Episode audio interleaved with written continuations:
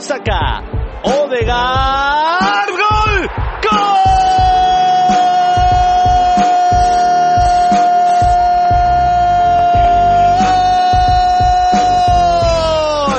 Del Arsenal. Lo hizo Odegaard en un momento sensacional.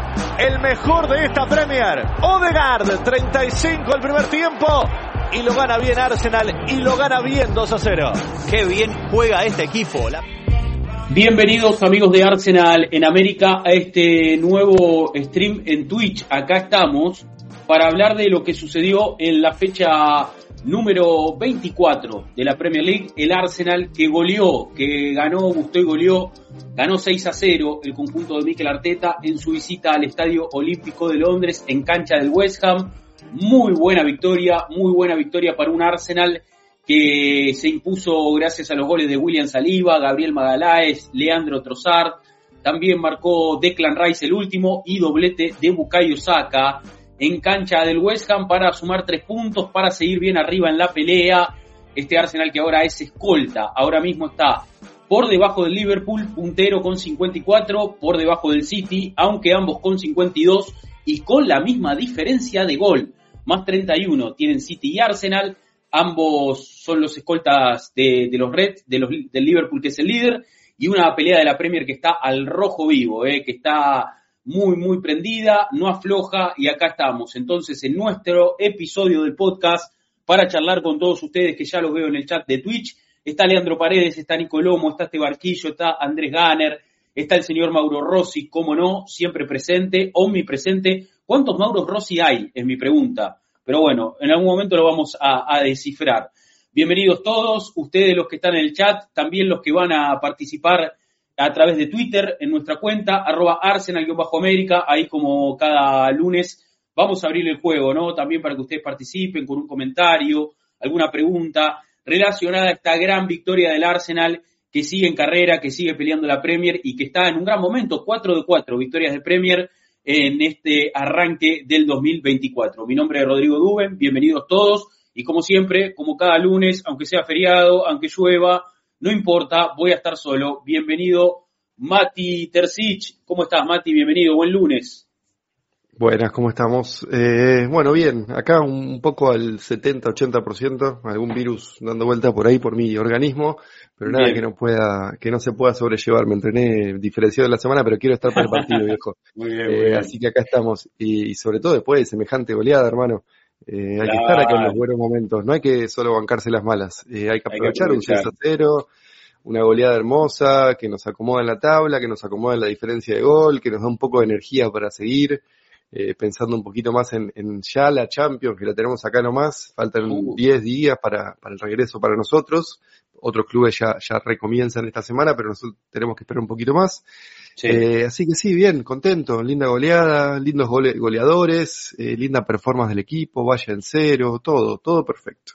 Sí, sí, la verdad que una, una jornada soñada para el Arsenal, más allá también de los resultados eh, de los otros equipos, ¿no? Más allá de que ganó Liverpool, más allá de que ganó City, ahora vamos a estar repasando un poquito la fecha, pero creo que la actuación del Arsenal en particular fue muy convincente, Mati. En, en el primer tiempo, incluso sin ser un equipo brillante, sin, sin pasar por arriba al West Ham, contro, controló, que es una palabra que a Arteta tanto no le gusta, le gusta más decir dominar, pero bueno, sí. digamos que el Arsenal controló, dominó por momentos también, y pudo golpear, ¿no? eh, para poder ponerse en ventaja. La pelota parada fue fundamental para poder abrir el camino, algo que, que la verdad que, que, es una buena noticia que el equipo tenga este tipo de recursos y sobre todo ante eh, rivales que se encierran, como lo es West Ham, un West Ham también que no venía nada bien, un West Ham disminuido, pero no hay que quitarle mérito a esta victoria del Arsenal. Yo lo que decía ayer, Mati, que, que quiero ver también mm. cómo, cómo lo tomas vos, pero no es fácil ganar 6 a 0 de visitante en la Premier, ¿eh? O sea, tampoco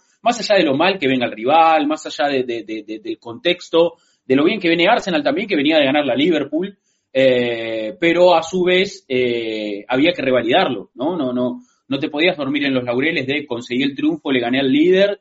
No, no, la pelea sigue y, y si vos querés ser campeón, tenés que seguir ganando todos los partidos de acá al final. Sí, y está bueno esto que decís de que no es fácil ganar en, la Premier League y si querés lo, extendemos un poco más en el tiempo, en la liga en general, desde 1935, 1935 que Arsenal no ganaba por seis goles de diferencia.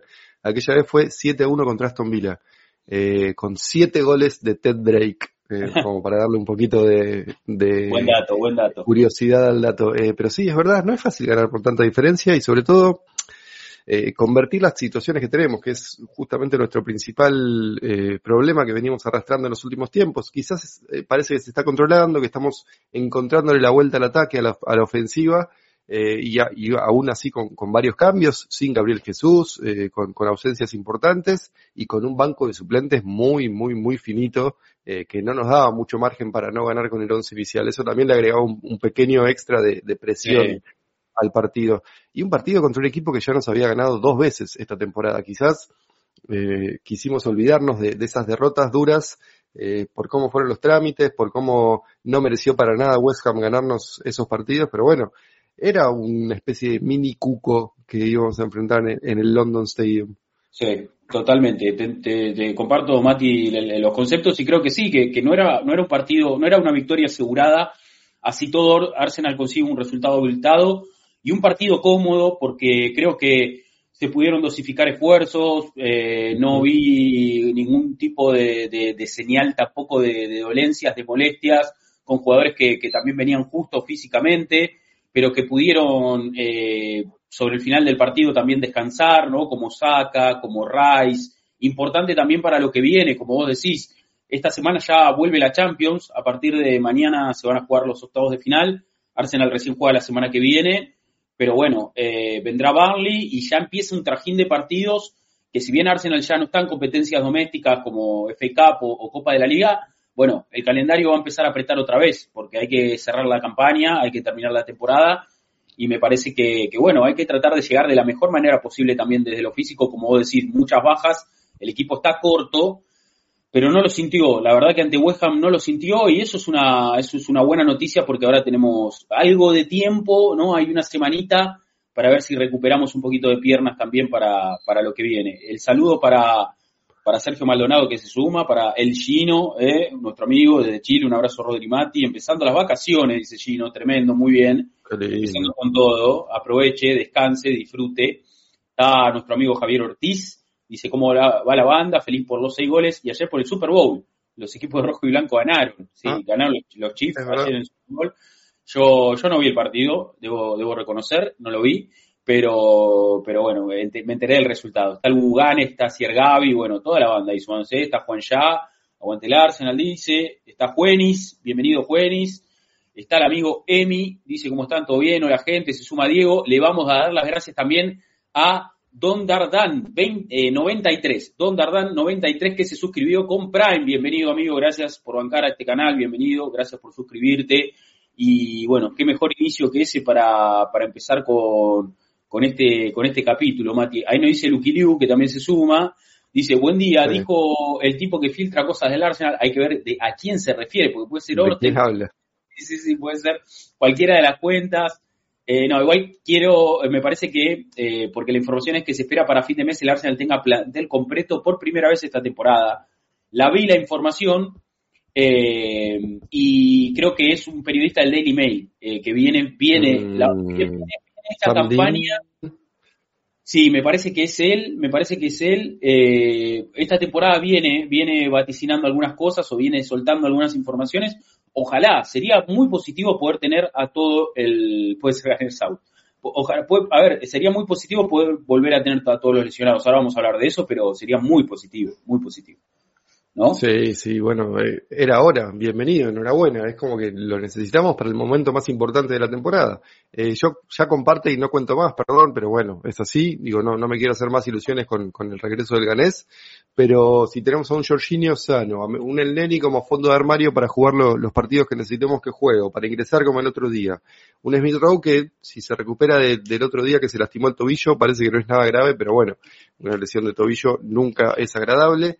Eh, y si recuperamos un poquito a Enketia, que está fuera de ritmo, a Rhys Nelson, que está fuera de ritmo, bueno, ya tenemos un plantel un poquito más completo, una banca un poquito más completa, pensando en estos partidos que se vienen ahora. que es como decís vos, Rodri, seguidilla tremenda que, se va a hacer larga si no tenemos a, los 17, 18 jugadores que necesitamos para, para esta instancia.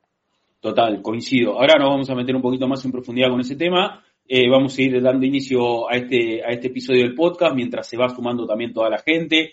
El saludo, bueno, eh, Don Dardán, nuestro amigo Don Dardán que se acaba de suscribir desde Chile. Eh. Abrazo grande a Chile, a toda la banda de Chile eh, y bienvenido amigo a este canal. Está nuestro amigo el Gonzo también que dice Patrick Vieira o Jorginho. Saludos crack, dice mi amigo Gonzo. Eh, bueno, es un poco es un poco, me imagino, eh, chabacana, ¿no? La comparación. Es obvio que Patrick Vieira es un ídolo, ¿no? De, de, Arsenal.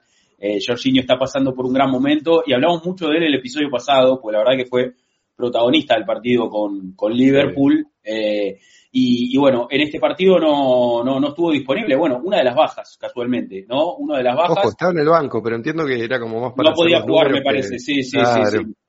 Me parece que no podía jugar, me parece que no, no podía jugar tal cual. Eh, ahí ayer Gaby pide las redes, eh, lo tenemos que configurar eso, amigo. Eh, pero, pero está muy bien, está muy bien, muy bien tirado igual ahí en el chat. Y bueno, y toda la banda ahí que se va sumando, Cancer Strike, está Urequega, bueno, todos, los de siempre. Estamos todos, estamos todos listos para dar inicio entonces a este, a este nuevo episodio del podcast mientras la gente se va sumando y cómo hacemos cada lunes, hablando de la fecha de la Premier League. Una nueva jornada de la Premier League eh, fecha número 24, pelea por el campeonato al rojo vivo, pelea por el descenso también al rojo vivo, lógicamente. Hay equipos peleando por clasificar a, las competiciones también eh, europeas. Eh, por ejemplo, beneficiado Tottenham esta jornada, que pudo capturar el, cuarto lugar con, con, un traspié de Aston Villa frente a Manchester United. Ya, ya mismo lo comparto en pantalla y vamos a ir repasando cada resultado, cada resultado, como para meternos de a poquito en este, en este nuevo episodio del podcast. A ver, ahí ya en pantalla, fecha número 24 de la Premier entonces, con eh, la victoria del Manchester City 2-0 eh, en el arranque de la fecha. Un City que lo tuvo medio, medio incómodo el partido hasta minuto 70 y pico, 80, hasta el final. Eh, recién ahí pudo convertir, apareció Haaland también, importante, ¿no? Para, para, para el City, para Guardiola, ese arma letal que tiene en ofensiva, y una, y una victoria para seguir sumando. Y, a ver, recordemos que el City tiene un partido menos, tiene un partido menos en esta pelea por el título, eh, y podría estar virtualmente por delante del Liverpool en caso de ganar, estaría un punto arriba, sería el virtual puntero de este campeonato, ¿no, Mati? Sí, 17 de febrero juega el partido contra ah, el Ah, no, perdón, vi cualquier cosa. Para, para, para, para. No, chamullé cualquier cosa absolutamente. Igual, igual es, es, ahora fin de mes. Por ahí, ¿no? Sí. sí. Eh, ¿24 no? 20 de febrero. 20, de febrero. Martes 20, de febrero hacen, se ponen al día, como yo creo igual que vos, va a ganarle a Brentford. Eh, salvo algún milagro que a veces pasan, pero no creo que suceda en esta ocasión. Eh, el City va a estar primero, va a ser 56, 54, 52, si no mal la cuenta, no, 55, 54, 52. Eh, me parece que está bien, digo, después de 24 partidos, estar a tres puntos de la punta y tener que jugar contra ese equipo todavía, eh, me parece que es algo que hubiéramos aceptado eh, en, si nos proponían eso a comienzos de la temporada. Obviamente me encantaría estar primero por 10 puntos, pero bueno, las circunstancias no, no, no fueron así. De hecho, Arsenal está con un puntaje similar al de la temporada pasada, una cantidad de goles superior, pero bueno, más allá de eso, sabemos lo que tenemos enfrente. Eh, un City que va cinco victorias seguidas en Premier y ahora arranca con Champions contra un rival relativamente accesible, o más que relativamente accesible, accesible 100% eh, para el equipo de, de Pep Guardiola. Eh, claro, Copenhague. No hay mucho más que agregar que esto en ese sentido. Digo, hay que seguir ganando, seguir impulsando y seguir viendo y rezando para que el City deje puntos en el camino cada vez que juegue por Premier League. Total, total. A ver, hay, hay un antecedente con Brentford eh, de City muy reciente. Acaban de jugar una, eh, la, fecha anterior partido del City visitando al Brentford, ¿no? Eh, eh, de visitante y empezó ganando Brentford, se le complicó un poquito al City, después con el hat-trick de Foden terminó el City llevándose la victoria. Uno espera que en el Etihad incluso el City lo tenga un poquito más favorable todavía, así que eh, no, bueno, virtualmente el City puntero de este campeonato, los partidos igual hay que jugarlos, vamos a ver qué sucede el 20 de febrero, pero por ahora el City no afloja eh, como dijo Mati, cinco victorias consecutivas, junto a Arsenal, los dos equipos que ganaron todos los partidos del 2024 en Premier, eh, y mm. bueno, ahí están, arriba entonces se tabla de posiciones, y esta, y esta jornada lograron una gran victoria ante, ante Brentford. Eh, saludo para Hugo Ganner ahí que, que nos asiste metiendo todas las redes y este banquillo le dice, te faltó la dirección de la casa de Rodri. Eh, sí, porque puso todo, puso Spotify, puso YouTube, puso todo, puso todo grande el Google, bien ahí. Eh, así que síganos. Eh, después pasamos canal de Discord en un ratito seguro, que siempre, siempre lo, lo tenemos ahí. Eh, a ver, fecha número 24 de la Premier, que también tuvo, bueno, la victoria de Fulham 3-1 frente a Bournemouth, la victoria de Liverpool 3-1 contra Burnley, también en un partido en el que, en el que no pesó nada cómodo el equipo de Klopp, pero que eh, terminó, terminó llevándose una victoria, empezó eh, ganando con gol de Diego Jota, lo empató G, ahí terminando el primer tiempo, se fueron empatando al descanso, pero en el segundo tiempo Luis Díaz, Darwin Núñez, ¿no? Eh, ahí con el toque latino, los dos atacantes de, de los Reds que eh, le dieron la victoria al equipo de Liverpool, que por ahora es el líder del, campeonato, ¿eh? Por ahora es el líder del campeonato. Nadie esperaba otro resultado, ¿no? Estamos de acuerdo. Lo mismo que City Everton. Me parece que estábamos todos, todos habíamos dado por sentado. De hecho, yo ni me desperté para el City y al Liverpool no lo pude ver, pero tampoco me preocupé por hacerme ni siquiera el resumen, no te voy a mentir. Eh, no, no, no me interesa ver goles de Liverpool en este momento. Eh, entonces, como que era bastante, sucedió lo que tenía que pasar. Una fecha que no nos benefició para nada más allá de nuestro propio resultado. No, no, totalmente. Y, y aparte, a ver, eh, jugaba tanto City como, como Liverpool con dos equipos que están en zona de descenso, tanto no Everton como Barley. Eh, Barley es el próximo rival del Arsenal, ¿no? Nosotros jugamos la fecha que viene, tenemos que, ir a visitarlos. Eh, más precisamente este sábado. Este sábado el Arsenal visita a Barley. Bueno, vienen de perder con Liverpool, ¿no? Como para tomar un poquito de, contexto. Em, bueno, fecha de Premier que tuvo la victoria de Sheffield United contra Luton, ¿no? También partido correspondiente ahí a la zona, a la zona baja, 3-1 ganó, ganó el Sheffield United en cancha del Luton, ¿eh? una cancha complicada. 2-1 la victoria del Tottenham frente al, eh, al Brighton, en un partido donde también se le complicó muchísimo al equipo de Postecoglou. Eh, perdí 1 a 0 prácticamente todo el partido, lo empató para pesar y lo ganó con gol de Brennan Johnson al minuto 96. última jugada. Última jugada. Asistencia de Hyun Song que volvió de la Copa Asia, que tuvo sus primeros minutos, ¿no? De vuelta con, con el Tottenham. Y una gran victoria para Tottenham porque, como decíamos, logró superar en la tabla de posiciones al Aston Villa, ustedes lo ven ahí al costado, eh, un Villa que perdió con el United. 2 a 1 perdió, perdió el, el conjunto de, de, dirigido por Emery en Villa Park. Victoria del Manchester United que sigue sacando resultados y Ten Hag sigue creyendo que tienen equipo para ganarla a cualquiera. O sea, viven como en una realidad paralela, ¿no? Creo yo. Sí, sí, sí. Son justo los dos partidos que vi. Va, en realidad el Tottenham no lo vi completo, vi bastante, lo, lo tenía medio de fondo, le prestaba atención con, con ganas. Eh, Qué bronca me dio esa, esa última jugada. La verdad, si sos hincha de Brighton, tenés que tenés que tener muchas ganas de insultar a tu equipo por permitir que te metan un gol así en la última jugada, sobre todo porque fue, no te digo que fue superior y mereció ganar Brighton, pero hizo lo suyo. Es a ver, no estoy descubriendo nada, es un buen equipo, eh, bien ordenado, que tiene las cosas claras eh, bueno, no le funcionó, evidentemente Tottenham se, se despertó sobre el final y, y mm. terminó dando la vuelta. Eh, y el United Villa también lo vi, lindo partido para, para el neutral me parece, eh, dos equipos que peleaban más o menos por lo mismo, por entrar a copas europeas. Eh, y la verdad que estuvo interesante, estuvo entretenido el, el, el, partido, más allá de que haya terminado con triunfo el United. Es insólito lo de McTominay. Yo te juro que hay, si hay un jugador que no puedo terminar de descifrar, es a Scott McTominay, porque lo hemos sufrido como, como rival en el mediocampo, como un, un, un no sé, un eh, que golpea, sí, un picapiedra que golpea y, y molesta a, sus rivales, pero ahora en esta faceta de suplente, goleador, llegador, cabeceador, es como que no, no puedo entender, no lo puedo terminar de descifrar. Digo, a ver, el chico claramente tiene talento, digo, no estoy descubriendo nada de vuelta, digo, eh, para llegar a jugar en primera en, en Manchester United, talento. algo hay, algo hay algo hay. Eh, y, y, según comentaban el otro día en la transmisión, tiene antecedentes de haber sido, de, bueno, yo, yo, lo había escuchado en otro momento también, pero ayer lo confirmaron, que en, que en inferiores tuvo algunos años en los que jugaba de delantero, y ah, evidentemente se nota, se nota a la hora de los saltos cuando cabecea. Es muy bueno en ese sentido, atacando el área, eh, muy a lo Aaron Ramsey. Y, claramente es un arma que con la que los equipos no saben lidiar, evidentemente, porque eh, está siendo muy, muy impactante para el, para el United esta temporada.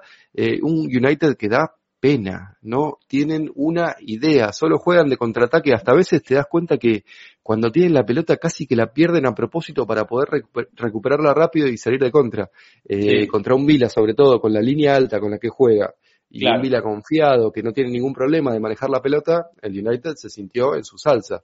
Eh, pero bueno, ahí está, un Vila que de a poquito nos muestra un, poco más de lo que es en, realidad, no es una planadora, sino que es un muy buen equipo, porque eso lo sigue siendo, hay que reconocerlo, es un muy buen equipo que está muy bien ensamblado o que por lo menos ensambló muy bien. Digo, las partes hicieron un todo más fuerte que, las individualidades y se nota. Eh, la verdad que se nota. Sí, sí, creo que, que eh, este, el, Aston Villa en 2024, ¿no? Un poco que eh, perdió, ¿no? La, fuerza que traía el año pasado, peleando la Premier, algunos lo daban como candidato.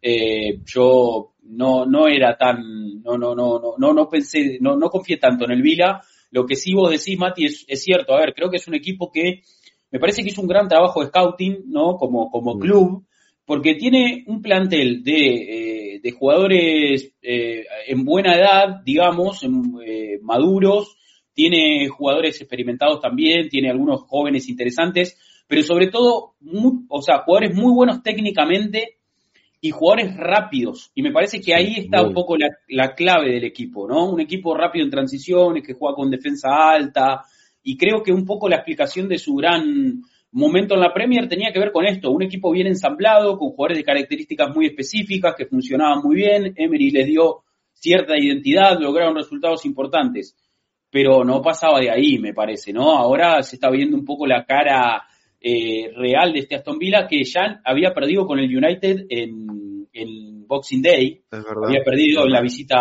en la visita al Trafford, a partir de ahí medio que empieza a tambalear, porque hasta ese momento no había, no tenían muchas derrotas, y de repente, eh, a partir de esa caída en el Trafford, el equipo y el cambio de año, eh, no le vinieron nada bien, ¿no? Empate con Everton, empate con Chelsea, caída ante Newcastle, perdieron con Chelsea eh, en la FA Cup, quedando eliminados, jugando replay.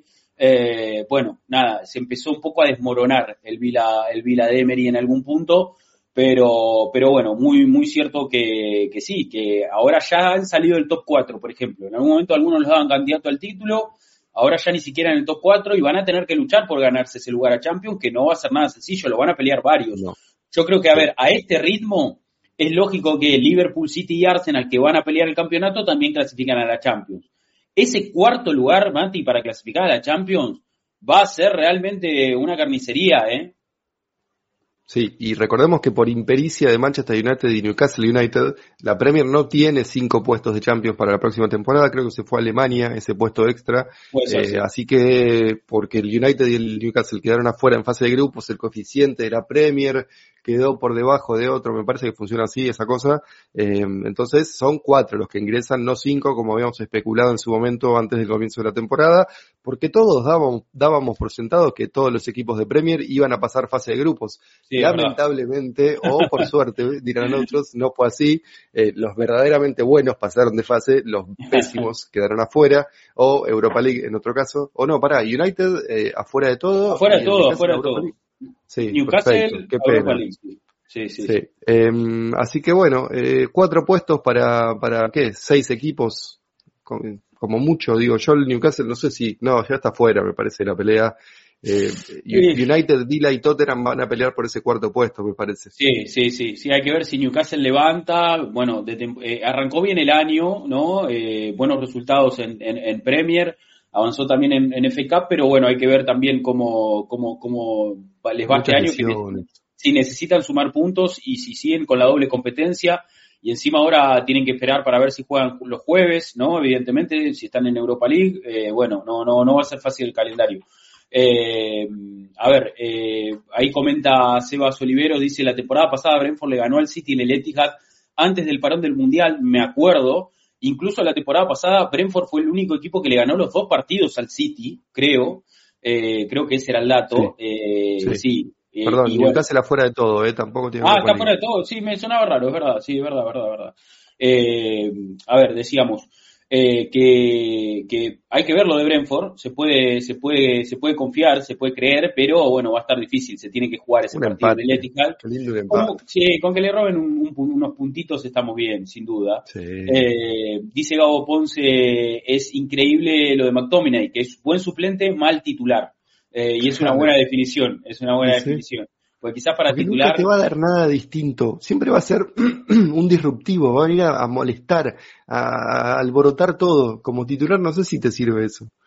Claro, es verdad. Sí, sí, sí, sí. Buena definición. Eh, dice, bueno, se suma Héctor, nuestro amigo Héctor dice hola, bienvenido Héctor, buen día. Acá estamos arrancando, en un ratito vamos a estar ya con, con Arsenal, estamos hablando un poquito más de la Premier. Eh, gol de Tony en el último segundo, dice Javier Ortiz, estaría excelente, sería genial, eh, sería un, buen cierre. Pero bien, a ver, una se suma ahí Martín Castor también, bienvenido, Martín Castro, eh, bienvenido, buen día. Eh, a ver, fecha de la Premier que va a continuar este lunes, Mati, no está definido todavía la fecha número 24, van a estar jugando Crystal Palace y Chelsea hoy, ¿no? Hoy juega el Chelsea, hoy juega el Chelsea eh, para estar cerrando esta fecha, duelo de mitad de tabla con el Palace, exactamente, nunca, nunca mejor definido, un, verdadero duelo de mitad de tabla entre ambos eh, y vamos a ver qué, qué pasa con este Chelsea que se ilusiona con ganar la Copa de la Liga, ¿no? que se ilusiona con poder clasificar a la Conference League a partir de ese título. Eh, bueno, en esa, en esas andan, ¿viste? En esas andan ellos. Así ah, que. Claro, si ganan la Copa de la Liga, van. Ah, sí, necesitan un poquito de margen por ese lado. Igual no creo que mucho dinero les dé la Conference League. Eh, el principal problema de Chelsea hoy, si no clasifica Champions o cualquier tipo de competición europea, es económico, digo. Eh, porque ya la soga les está apretando bastante sobre el cuello. Si no tienen ningún ingreso extra más allá del dinero de la Premier, van a estar un poco más complicados de lo que están ahora. Ojalá que no suceda, eh, pero bueno, ¿quién te dice que tenemos suerte y el Chelsea se queda fuera de todo también de vuelta este año? Sí, sí, sí, sí, ojalá, ojalá. Van a tener que vender sí o sí, lo que dice Luque es completamente cierto, eh, porque no van a cerrar los números, no van a cerrar las cuentas. La cantidad de dinero que invirtió Chelsea, una temporada muy pobre, y como decimos, aspirando a ver si se meten en conference por ganar la Copa de la Liga. O sea, esas son esos son los objetivos de Chelsea este año, que está muy lejos de, clasificarse a alguna Copa vía Premier. O sea, hoy, a ver, para, para hacer un poquito de cuentas, eh, hoy Chelsea está en el puesto 11, tiene 31 puntos, ¿no? En, en, en, esta, en, esta, en esta primera rueda, un poquito más ya, ya entrada la segunda con eh, 23 partidos jugados, juega hoy 24, le van a quedar 14 partidos después, pero está eh, actualmente a 15 puntos de Aston Villa, que es el quinto, eh, y, a 10, y a 16 de Tottenham, que es el cuarto. Son muchos puntos, es mucha la brecha. Eh, yo no, no, sé si le va a dar, incluso si tienen una, una buena racha de partidos, van a estar muy justos con los números para tratar de clasificar por premio. Yo los veo prácticamente afuera, o sea, van a, van a estar muy complicados. Van a estar muy complicados. por el hecho de, a ver, si tenés diferencia de gol negativa, es muy difícil que clasifiques a Europa. Es a veces es tan básico como eso. Uno mira la tabla y mira los equipos que tienen diferencia positiva son de Newcastle para arriba. El resto, todos diferencia negativa. Entonces, como que Newcastle séptimo, aclaramos, Newcastle United Villa y de ahí para arriba. Eh, el resto, todos diferencia negativa. Eh, y el Chelsea está en menos uno, está bien que es poco, pero eh, tuvo alguna que otra goleada que le disparó, que le cambió un poquito esa balanza. La verdad que Chelsea, igual que el United, es un equipo que no termina de engranar.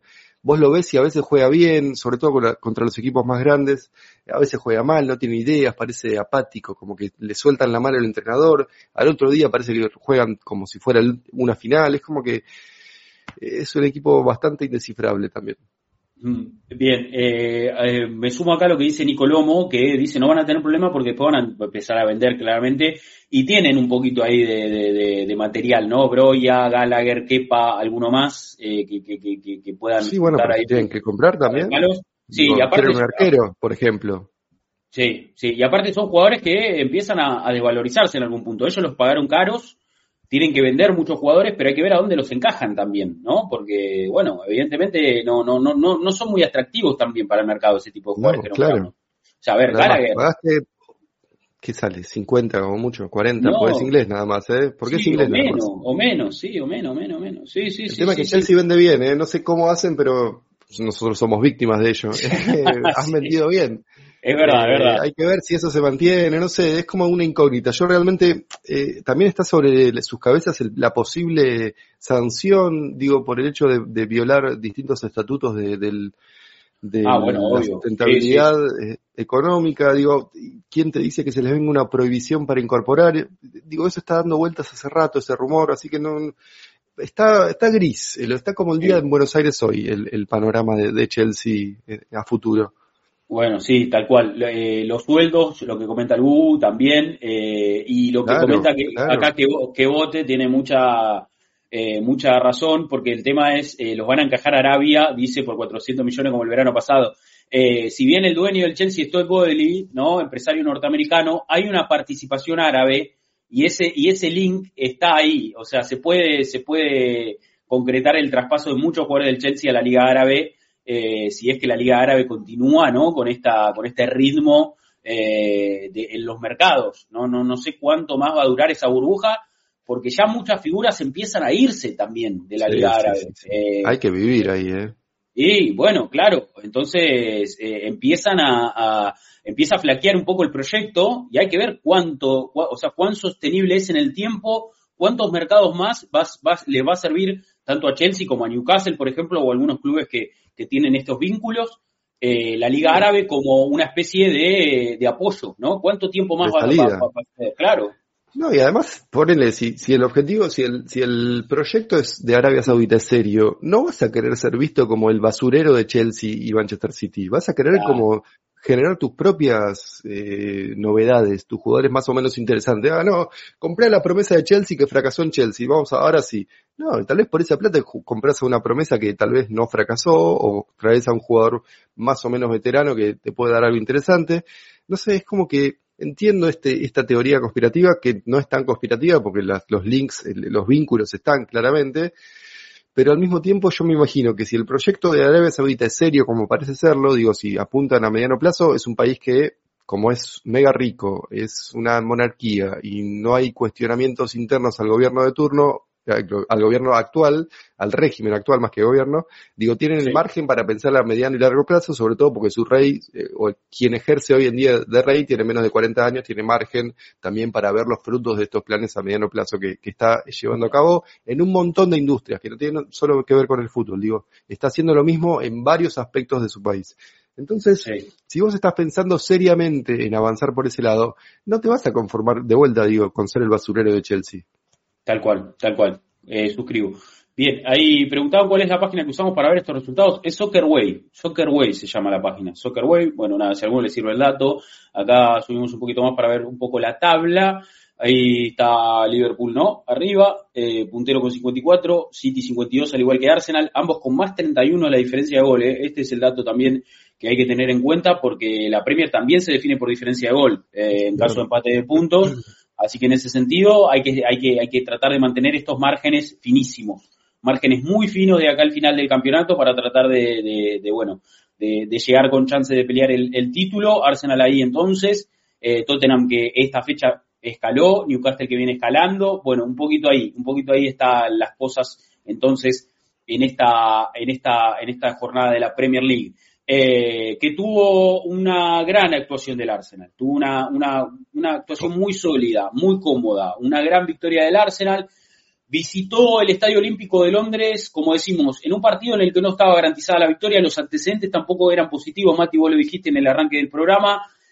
Arsenal tenía que ir a jugar contra un equipo con el que había perdido en sus últimos cruces y eh, o, o, había resultado, había logrado resultados no tan positivos la última visita, el campeonato pasado, fue aquel empate 2 a 2, el Arsenal mm. empieza ganando 2 a 0. Eh, el descuento llega con, con, un error de Thomas que termina en penal. Rice se lo lleva puesto, le roba la pelota con la mano, me acuerdo en ese momento, no se cobró nada. Termina en un penal, descuenta, eh, descuenta West Ham. Bucayo saca tiene la posibilidad de patear un penal para poner el partido 3 a 1. 3 a 1.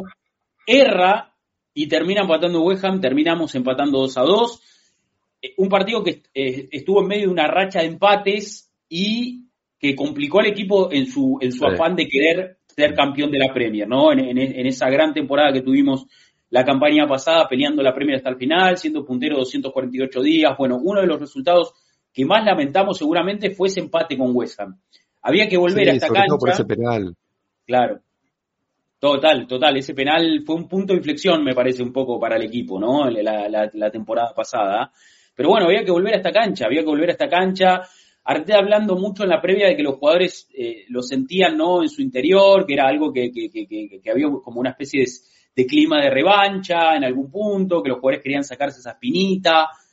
Y Arsenal llegaba con un equipo bastante diezmado, ¿no? Bastante diezmado, más mm. allá de el buen ánimo por eh, la pretemporada en Dubái, los buenos resultados a la vuelta, la victoria ante Liverpool, el equipo creciendo, creciendo de a poco eh, y, mejorando, pero en cuanto a nombres, en cuanto a intérpretes, eh, estábamos bastante flojos. A ver, creo que, cuando ahora... Es el banco más flojo de la temporada.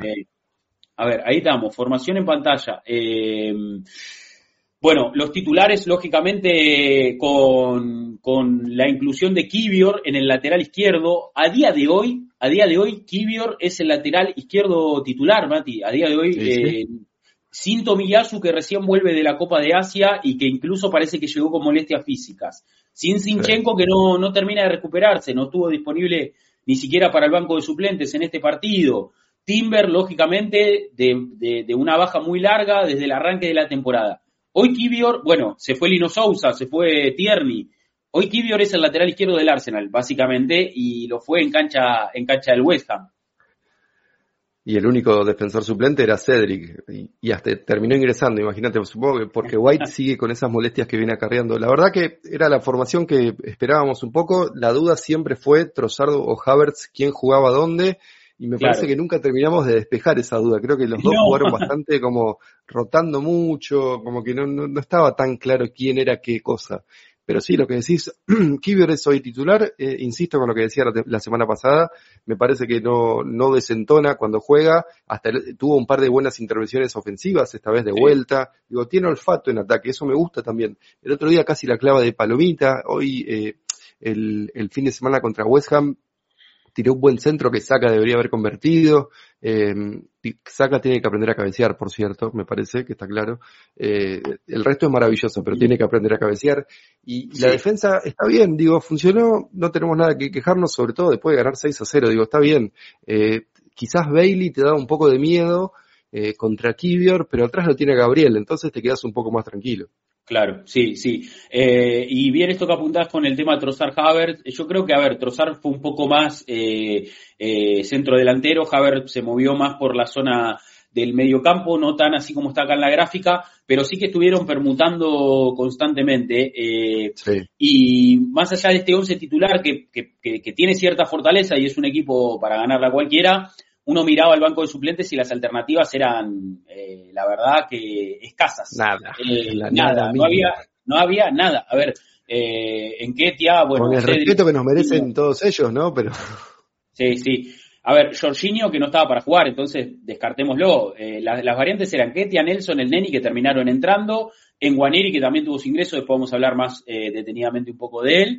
Eh, y se quedaron en el, eh, en el banco Rue Waters y Bandeira, eh, otro, otro juvenil también, o sea, un banco repleto de juveniles y con jugadores como el Lenny y Cedric que ya no deberían estar en el club. Es, ese era un poco la, el recambio de Arsenal. Uno después mira el banco de suplente del Manchester City y ves a Grealish, ves a, De Bruyne, hasta hace nada, Haaland que también estaba en el banco, bueno, lo mismo en Liverpool, ¿no? Kovacic, Mateus Nunes, no sé, todos jugadores selección, fichados hace poco Calvin Phillips el banco.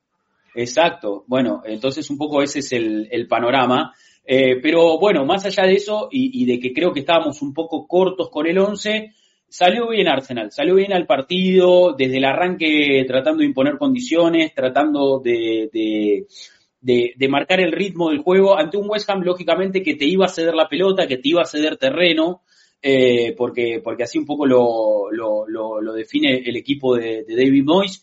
Y creo que eh, se, hizo, se hizo muy bien ese trabajo de tratar de instalarse en campo rival, sobre todo eh, con una variante muy interesante, la comentaba ahí Luquiliu, que al no tener a Sinchenko El que se invirtió en, algunas, en algunos momentos del partido fue Ben White.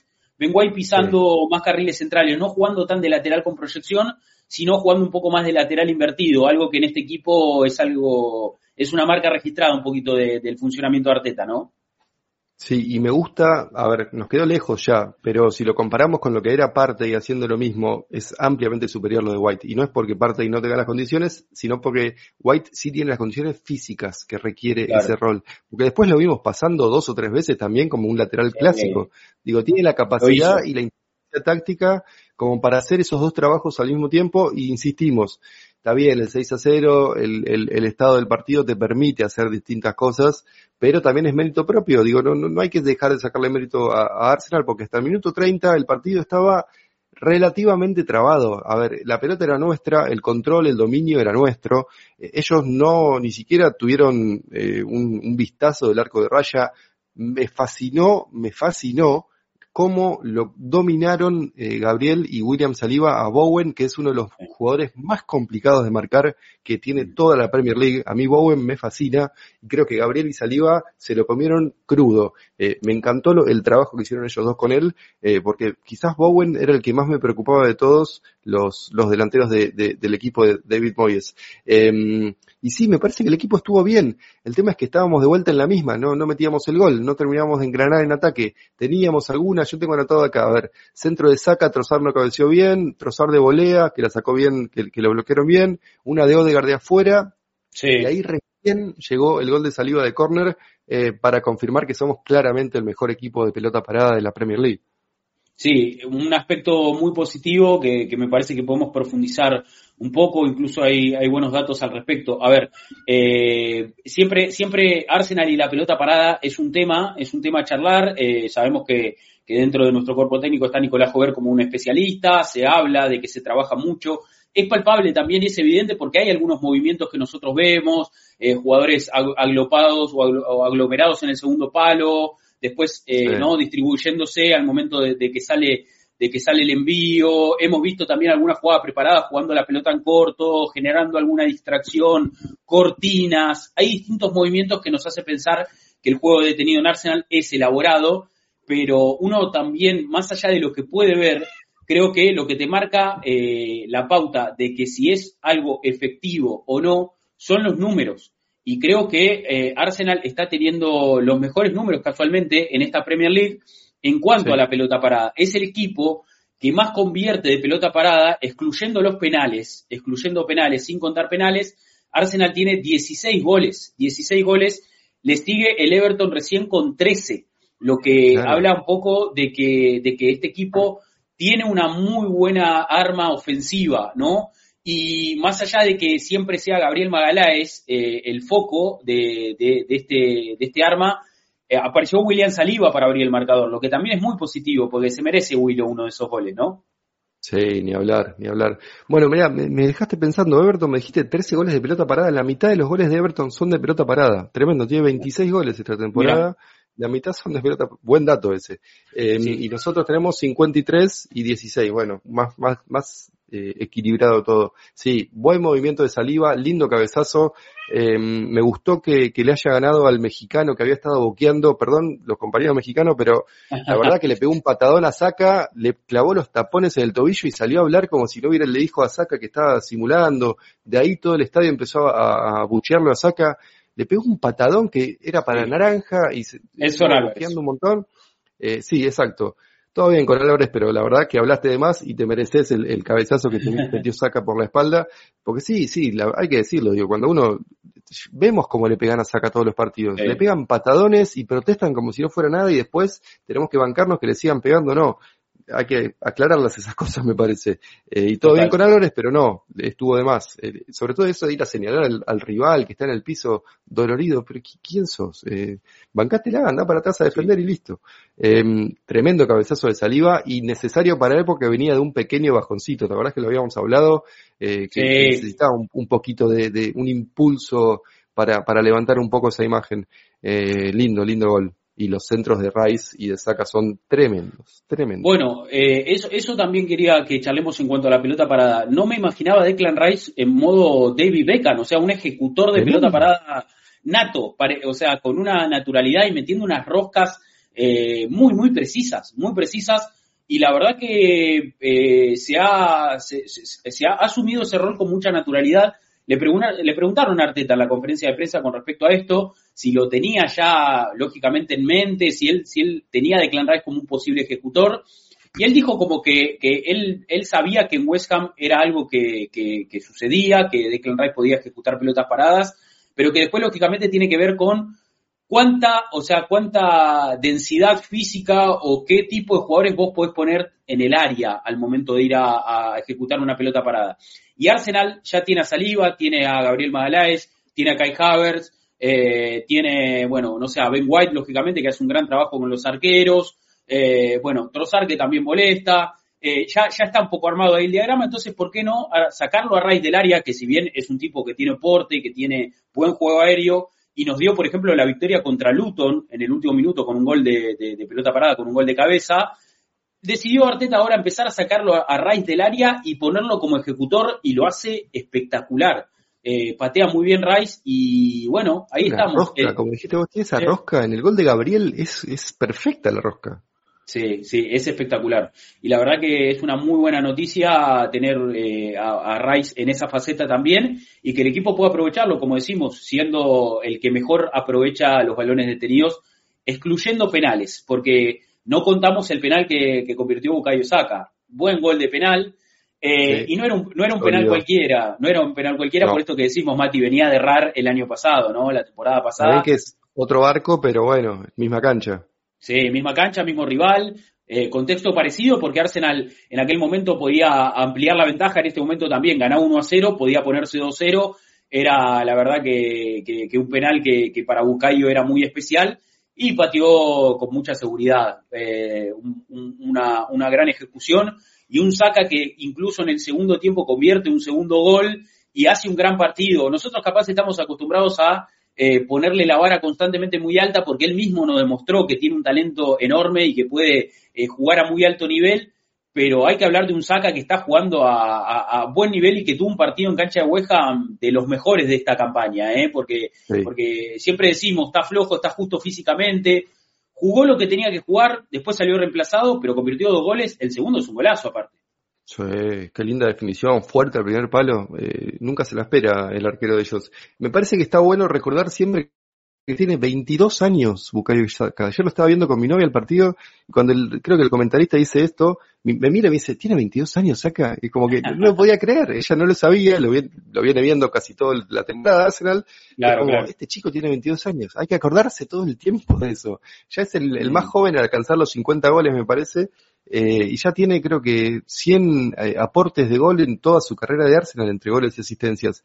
Es tremendo lo de este chico. Y, y, el otro, el fin de semana se viralizó un, clip de Luke Shaw, el lateral izquierdo de Manchester United, ah, eh, que un periodista le preguntaba, una periodista le preguntaba a quién, con quién se llevaba mejor o a quién extrañaba más en la selección, ¿no?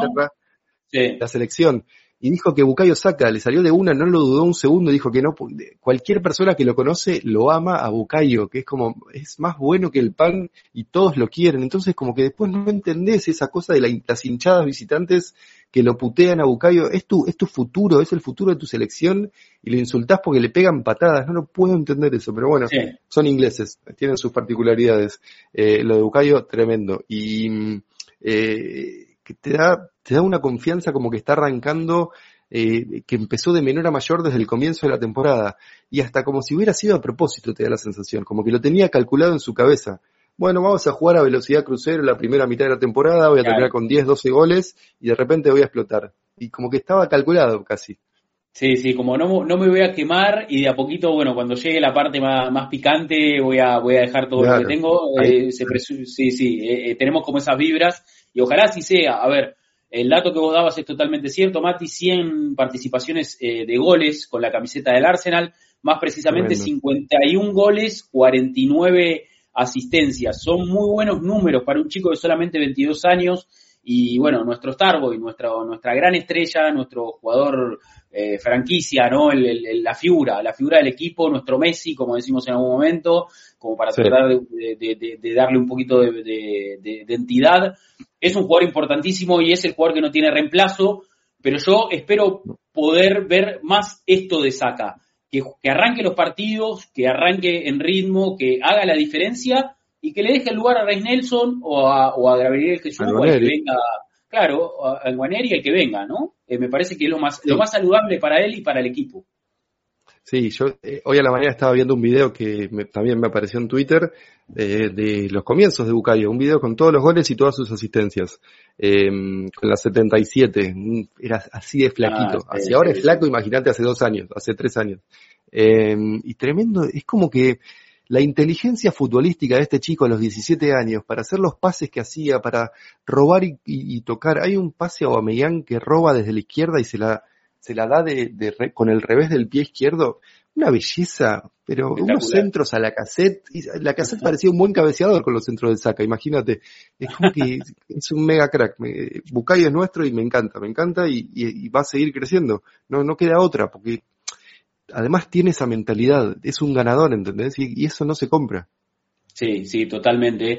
Eh, convirtió también Trossard, que, que bueno, eh, un poco que le dio al Arsenal ese cuarto gol cerrando el primer tiempo, eh, el partido ahí medio que se termina, los hinchas de West empiezan a irse, se van, se van de la cancha de repente, abandonando, abandonando ahí el, en pleno, en pleno partido, abandonando el estadio. Nosotros hablamos acá muchas veces de eso, de la cultura inglesa, de cómo los hinchas, ¿no? Eh, cuando se ven humillados o cuando ven que su equipo no está respondiendo a la altura de lo que pretenden, eh, deciden irse. Lo que, lo que es muy llamativo, sobre todo para una cultura como la nuestra, eh, que vive el fútbol de otra forma y vos no te vas del estadio hasta que no te echan, pero allá lo toman diferente. Ahora, me sorprendió que haya sido en el entretiempo y no quizá a minuto 60, 70. Ni siquiera le dieron chance a nada. Sí, sí, y mirá que somos nosotros, ¿eh? que ya hemos, hemos cedido un 4 a 0. Y es increíble, yo se de hecho también lo comentaba ayer, es como que cada vez que estás 4 a 0 te, acordás del partido ese con Newcastle y decís, no, no va a pasar de vuelta esto. vamos a avanzar, vamos a ganar este partido, no nos van a empatar. Eh, y menos mal que llegó el quinto para tranquilizar a todos, ¿no? Sí, sí, sí, bueno, gran, gran gol de, de Saca. Ahí le mandamos un abrazo a Balux, que se suma, dice, Saca retomado su nivel, tremenda noticia.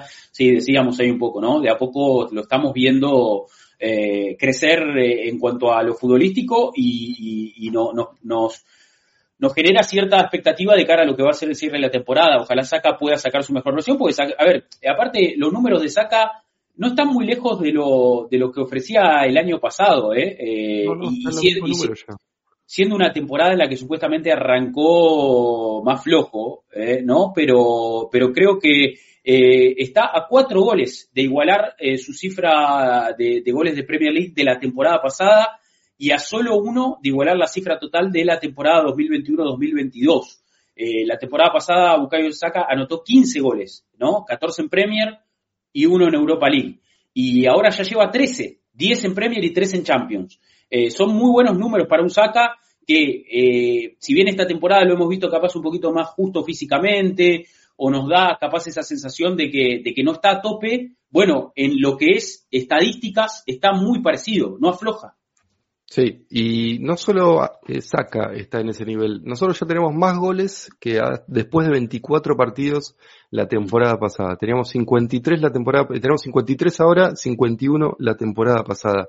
Digo, con todo esto que venimos diciendo, y tal vez lo repetimos sin darnos cuenta, el equipo está menos goleador, no está tan intenso como la temporada, bueno, tenemos más goles que la temporada pasada. Y estamos peleando en el mismo lugar que, lo hacíamos en la 23-24. Em, perdón, en la 22-23.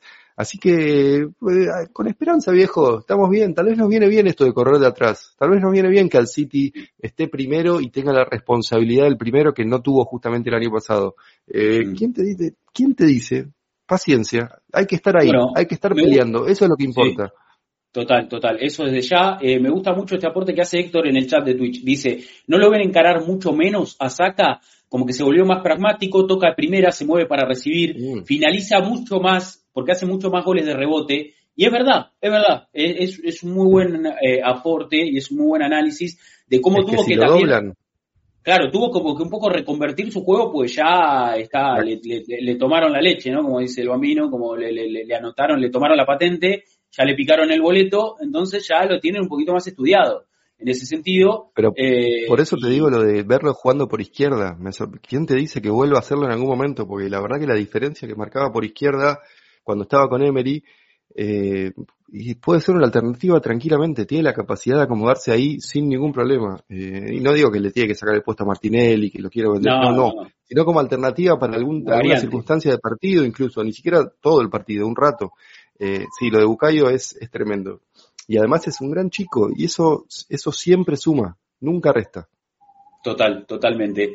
Eh, hay que hablar también de, bueno, de Trozar, que es un golazo, lo dijimos, eh, de su enroque permanente con, con Havertz. Me parece que hicieron mm. eh, un buen trabajo en esa zona. Havertz, sin tener un partido descomunal, creo que es ese jugador muy utilitario, muy, muy utilitario y muy, muy importante para el sistema, para el funcionamiento, porque sabes que detecta espacios libres, le da al equipo ¿no? soluciones eh, a nivel defensivo también es importante para los duelos, para la presión. Eh, es un jugador que está cumpliendo con, lo que se le pide. Quizás la expectativa estaba muy alta puesta en él por dónde venía, por su precio, por lo que había ganado, por mm. su pasado, pero ahora entendemos un poco, toma un poco de sentido, ¿no? Decir, bueno, un jugador de las características de Havert eh, encaja muy bien en este Arsenal y es un perfil interesantísimo para tener.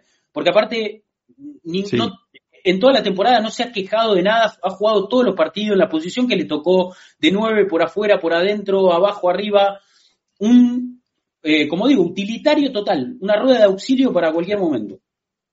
Sí, es de los que más minutos tiene, creo que con, con Bucayo y con Gabriel. Son creo que los tres, los tres que más con Saliva, debe ser, ¿no? Eh, también Saliva, sí. Los cuatro, eso, Saliva, Gabriel, eh, Havertz y Saka son los que más jugaron seguro. Eh, y después viene Rice, que algún partido se perdió. Pero sí, es, muy bueno lo que hace, porque además es muy, a ver, ya lo dije mil veces, pero no deja de sorprenderme su inteligencia futbolística para estar donde tiene que estar, tanto en ataque como en defensa. Sí, tiene cosas para mejorar, necesitamos que meta un poquito más de goles, necesitamos que aporte un poquito más en ataque, pero defensivamente es tremendo lo que hace, pasa muy desapercibido, pero lo que hace defensivamente en las coberturas, acompañando, cerrando, cubriendo a, compañeros, es muy bueno y, aporta muchísimo a nivel defensivo. Eh, y quizás no lo imaginábamos. Eh, y para mí realmente es una, y, no quiero caerle al, suizo, pero es una evolución sobre, sobre Shaka. Em, no es que no lo extrañe al suizo, no es que no me pareciera un gran jugador, que una gran historia además con, todo su remolino de, positividad posterior al mal momento que pasó, pero me parece que tácticamente y futbolísticamente es una evolución Havertz sobre Shaka. Eh, y también físicamente, porque tiene más eh, velocidad de reacción eh, y eso hace la diferencia. Sí, aparte, a ver, estamos hablando de un Havertz, eh, Mati, que si no me equivoco debe tener unos 25, 24 años, o sea, 24, cumple 25 en junio. Eh, la realidad es que tiene mucho potencial todavía por explotar, es un jugador súper joven. Eh, Yaka ya tiene 31, 30, 31, o sea, es un jugador que ya, está, en otra, en otra en otra etapa de su carrera, claramente. Lo vi el otro día con, con Leverkusen contra el Bayern y está muy bien, Yaka, está claro, y juega más de, seis, juega de Rice, de, central, de volante central atrasado, de, conductor de batuta. Eso en Premier nunca lo pudo hacer, Yaka, no había forma, lo sufrimos un montón eso. Eh, entonces también te, marca la diferencia entre lo que es la Premier y la Bundesliga, pero eh, creo que tenemos una evolución con Havertz. Sin duda, sin duda, creo que son perfiles distintos. Eh, Haver un perfil un poco más ofensivo, un jugador más, más que, siente más el ataque, ¿no? Con, con, más instinto asesino quizás, con característica más de delantero, pero sí que es, eh, como digo, muy funcional también si, si tiene que jugar de, volante, si tiene que cumplir alguna función defensiva. Es muy inteligente tácticamente, está siempre bien parado, nunca lo vas a agarrar. Eh, y yo creo que si en algún momento hubo dudas o si en algún momento tuvo malos rendimientos, estaba todo en su cabeza, en la presión, en, este cambio, en, un proceso de adaptación, en cuestiones que ya se han disipado y hoy vemos un Haver mucho más cómodo dentro de la dinámica del equipo y siendo un jugador importantísimo, ¿eh? eso no hay duda. Em, hay que hablar, Arteta, lo, adora, Arteta lo adora y, lo tiene como lógicamente un comodín y, no falta en su once. Para mí en su, en su once ideal no, no falta, no falta Javier. Sí, está, eh, está, está firme. Eh, y hay que hablar también del gol de Declan Rice, Mati, un, gol especial para él, eh, qué bomba que metió. Parecía que Trossard y, Odegar no, no se decidían quién la agarraba, vino Rice de atrás con toda la furia y bueno, obviamente no gritó. Yo me hago cargo, dijo. Sí, sí, sí. Eh, no gritó por respeto a la gente del West Ham, que, a ver, parte lo recibió bien, parte lo recibió ahí medio, medio hostil, ¿no? Pero, pero ¿no? Algún silbido hubo algún que otro, hubo algún que otro, otro insulto, pero bueno, creo que más allá de eso, eh, le puso el sello a la goleada Rice eh, con ese, con ese bombazo, sumada a sus dos asistencias con, con, con, las pelotas paradas, un gran partido de Declan Rice que es una máquina, no, no descubrimos nada, la verdad que no descubrimos nada. Y creo que Mati, eh, otro que, crack que otro, siempre, que está siempre. Totalmente. Otro que hizo un gran partido que, que no, a ver, no se anotó con goles, pero sí dio asistencias y, y, hay un mapa que es muy interesante de su fase, es Martin Odegaard.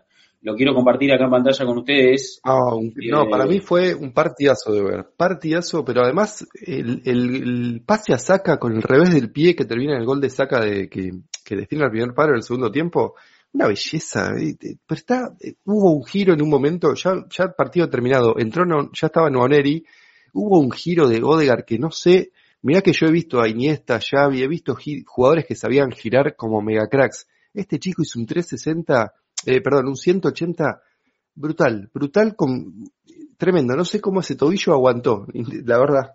No, increíble, increíble. Yo un poco lo que decía ayer en el, en el post partido, que hicimos el uno por uno, hablamos de cada jugador, y digo, me maravilla Odegar el, el, el, ¿no? la calidad que tiene, ¿no? la calidad que tiene como futbolista, eh, y, es, es, es 100% un líder futbolístico. Porque no es, no es ese capitán, viste, eh, que, que, grita, que, que viste, que, que, tiene que hacer para la tribuna todo ese show. El tipo se concentra en el partido, habla con sus compañeros, alienta, arenga, los levanta, coordina la presión, pide todas las pelotas. Aparte, cada vez juega más retrasado. Eh, baja mucho a la zona de a la zona de los volantes centrales, ¿no? A la, a la zona de los mediocentros a veces también a la altura de los defensores para poder eh, sacar la pelota desde atrás.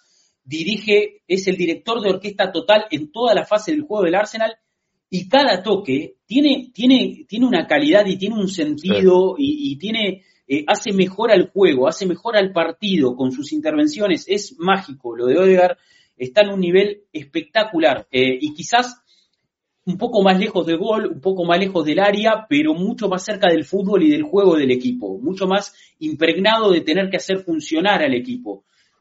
Espectacular lo de Odegaard, es divino. y me gusta, me gustaría ver cómo se desarrolla esto de White invertido, porque eso implica que Odegaard no tiene que bajar tanto, porque si lo tenés a White ubicado ahí, lo liberas un poco a Odegaard y eso también libera saca por la derecha. Entonces, si vos tenés a Odegaard un poco más adelante en ese carril interno de la derecha, y saca por afuera, porque White está invertido, medio que destruís un poco esta, esta idea de tener que doblarlo a saca, porque si lo doblas a saca queda Odegar en su zona preferida con su zurda preferida de frente. Entonces, si vas a buscarlo a Odegar, queda saca mano a mano por la izquierda de ellos, por la derecha nuestra. Es como que es una linda solución, me gusta. Sí, sí, y bueno, no, aparte, más allá de, lo que aporta futbolísticamente, esto que decimos, eh, cómo lidera la presión, no para de correr, eh, un ejemplo para cualquiera en la cancha, ¿no? Todo el tiempo levantando al equipo, incluso en los momentos de relajación, maneja el termómetro, maneja el termómetro, sí, sí, a la hinchada, eh, cuando jugamos de local, totalmente, maneja el termómetro, completamente el termómetro, él tiene, ¿no? El, el, el dominio del ritmo, y, va imponiendo, ¿no? Va imponiendo el ritmo del juego, pero como, como te digo, Mati, con una, con intervenciones de pura calidad. Es, eh, la verdad, un placer, un placer. Eh, quiero, quiero hablar de dos cositas, Mati, antes de que te vayas muy rápidas. Eh, la primera es, bueno, los cambios, lógicamente, para cuidar ah, piernas.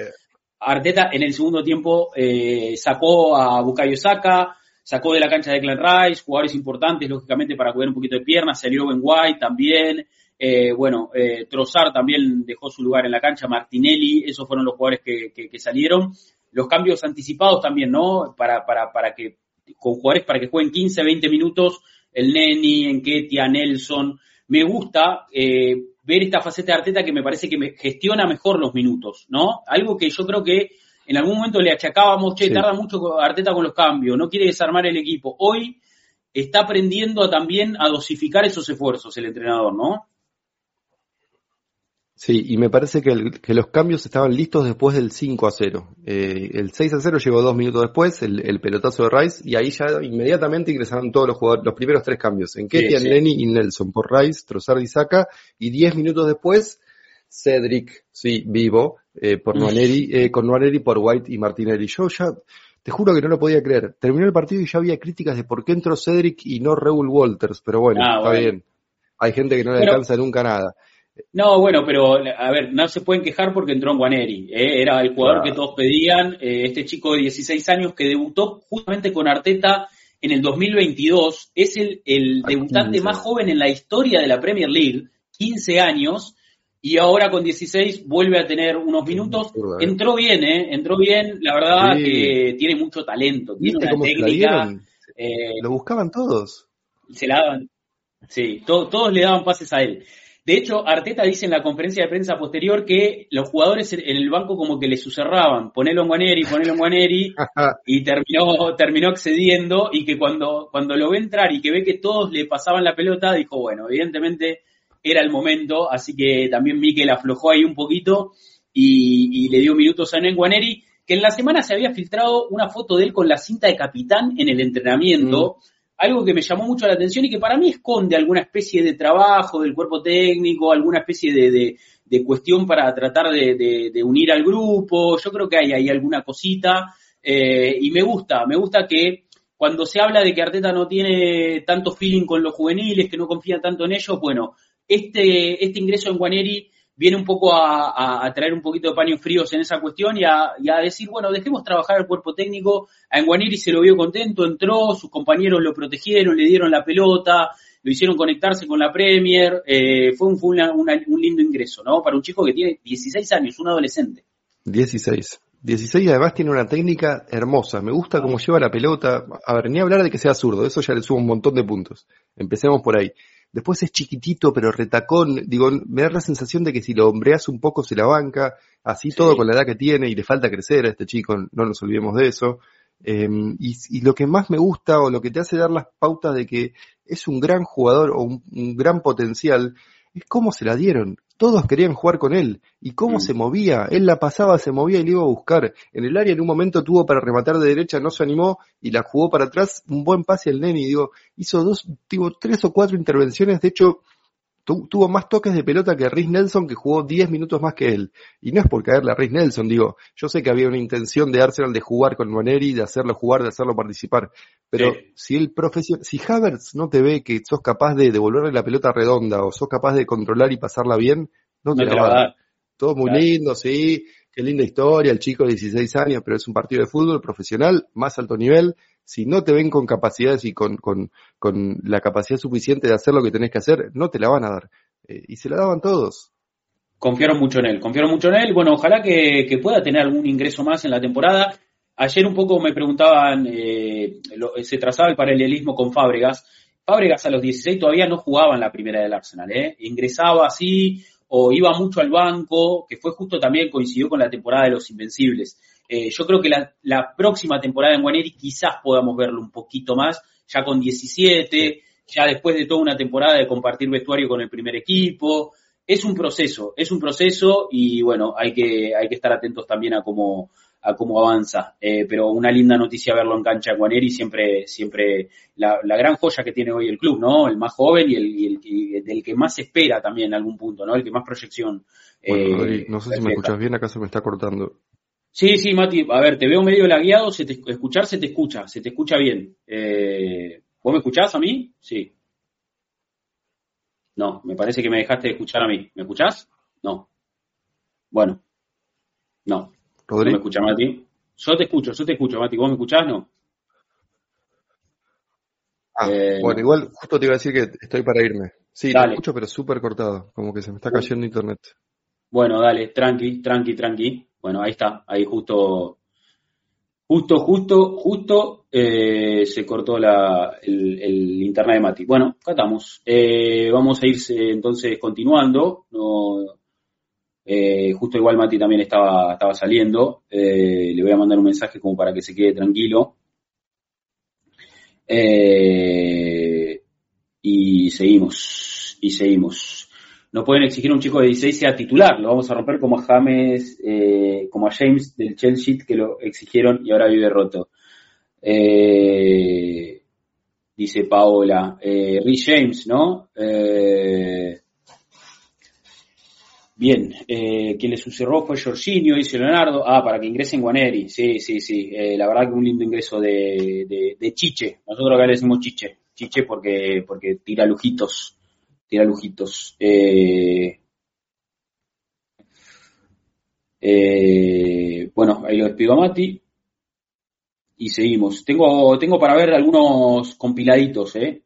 Podemos buscar algunos compiladitos para ver el partido, por ejemplo, de eh, el partido en Guaneri, casualmente. Podemos ver el partido en Guaneri, podemos ver algún partido más, alguna, algún resumen más de algún jugador. A ver, estoy para ver el partido en Guaneri, el ingreso en Guaneri, porque entró bien, ¿eh? Entró bien, entró, entró enchufado, como decimos, los jugadores del Arsenal lo buscaron, les dieron pelotas, ¿no? A ver, lo voy, a, lo voy a poner en pantalla y lo vemos entre todos. El gran, el gran ingreso que tuvo Ethan Enguaneri, eh, la gran joya de la cantera del Arsenal. Dice mi amigo Charleston, una pregunta, ¿por qué Enquetia entra y no hace nada? ya arranca así la pregunta, ya arranca con por qué entra Enquetia y no hace nada.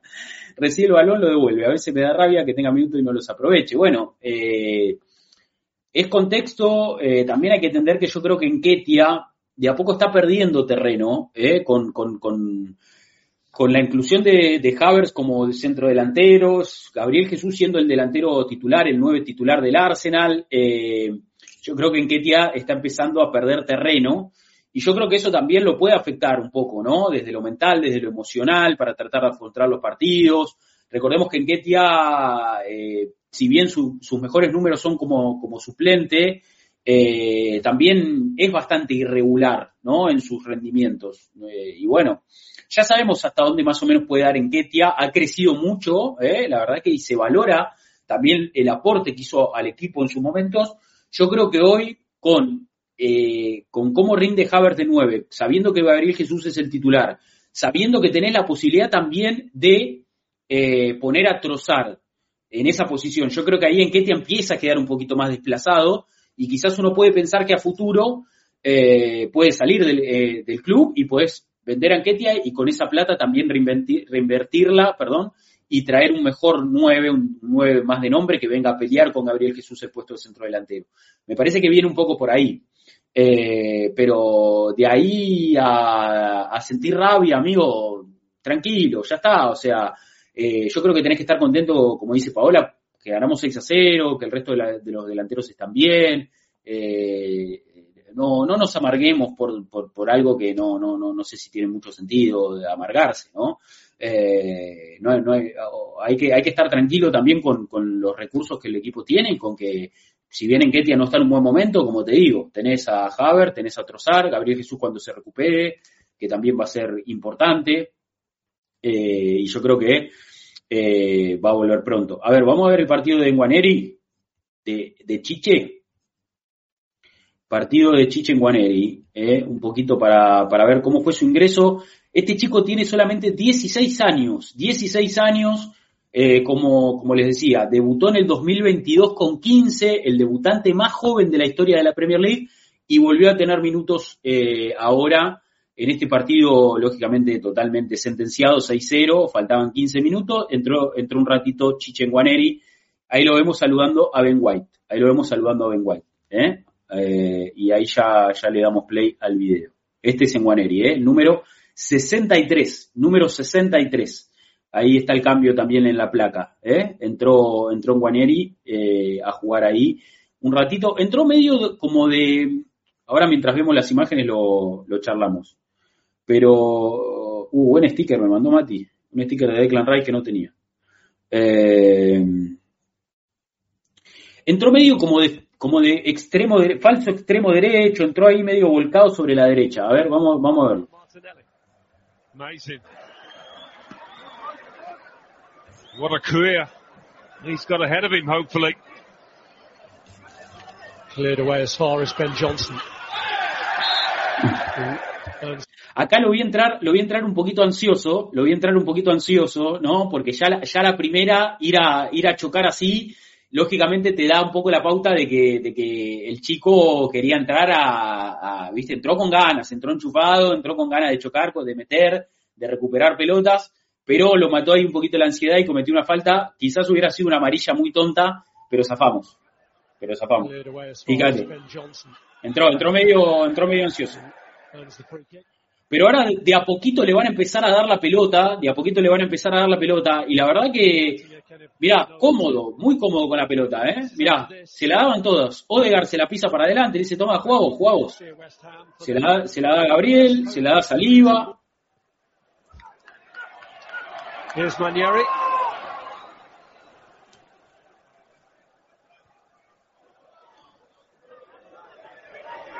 Ahí está, mirá. Frenándose. Se lo, se, a ver, estos son detalles, pero se lo ve un jugador muy técnico. Se lo ve un jugador técnico, se lo ve un jugador que, que tiene pausa, que tiene, que tiene perspectiva, que tiene visión, ¿no? Levanta la cabeza, frena, mira a quién se puede, a quién le puede dar la pelota, la vuelve a pedir. Se lo ve, se lo ve un jugador que para tener 16 años eh, está, está en un muy buen proceso, ¿no? Está, está, está bien plantado. Ahí recibiendo entre líneas. Prácticamente que no tuvo pérdidas de pelota, eh, por lo que estoy viendo. Ahí tiene un centro atrás.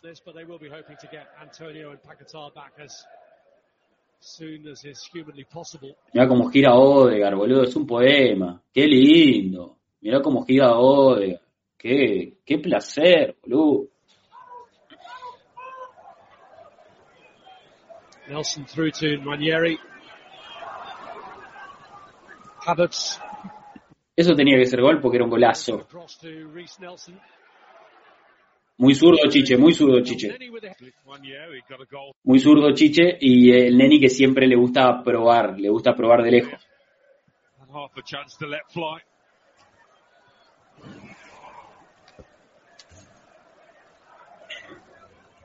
Ethan Enguaneri, eh? remember the name, remember the name. And it's familiar territory now for West Ham backtracking furiously. Epa. Ranieri held up by Calvin Phillips who gives away the free kick. Entró con los botines totalmente negros, evidentemente esperando que algún sponsor se haga presente, ¿no? Voy a empezar a entrar al stream con la camiseta totalmente negra.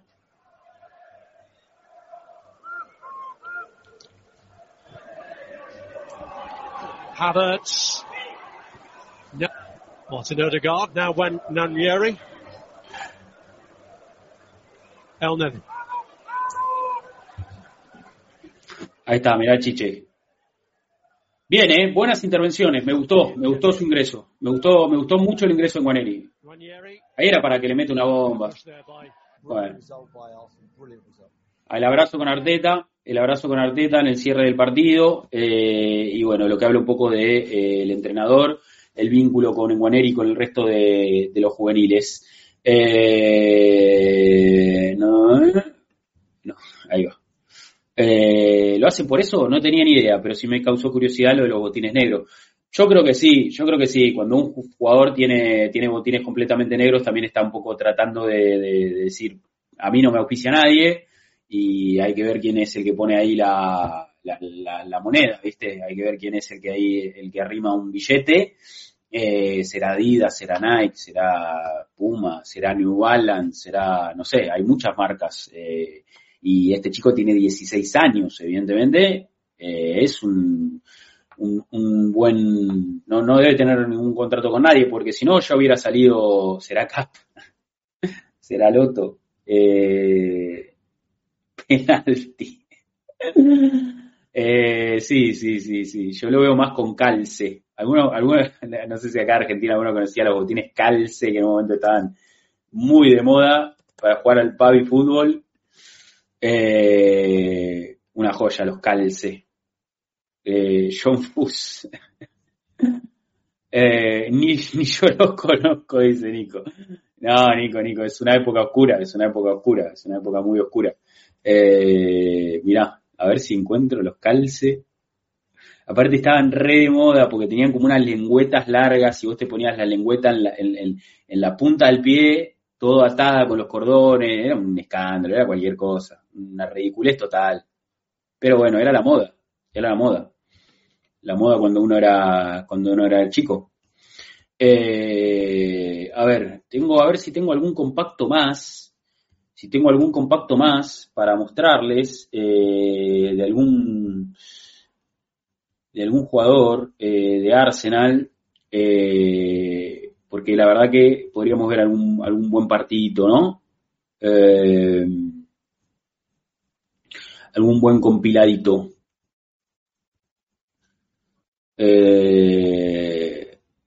Creo que esto es... Ah, no, esto es otra cosa. Guaneri ya lo vimos.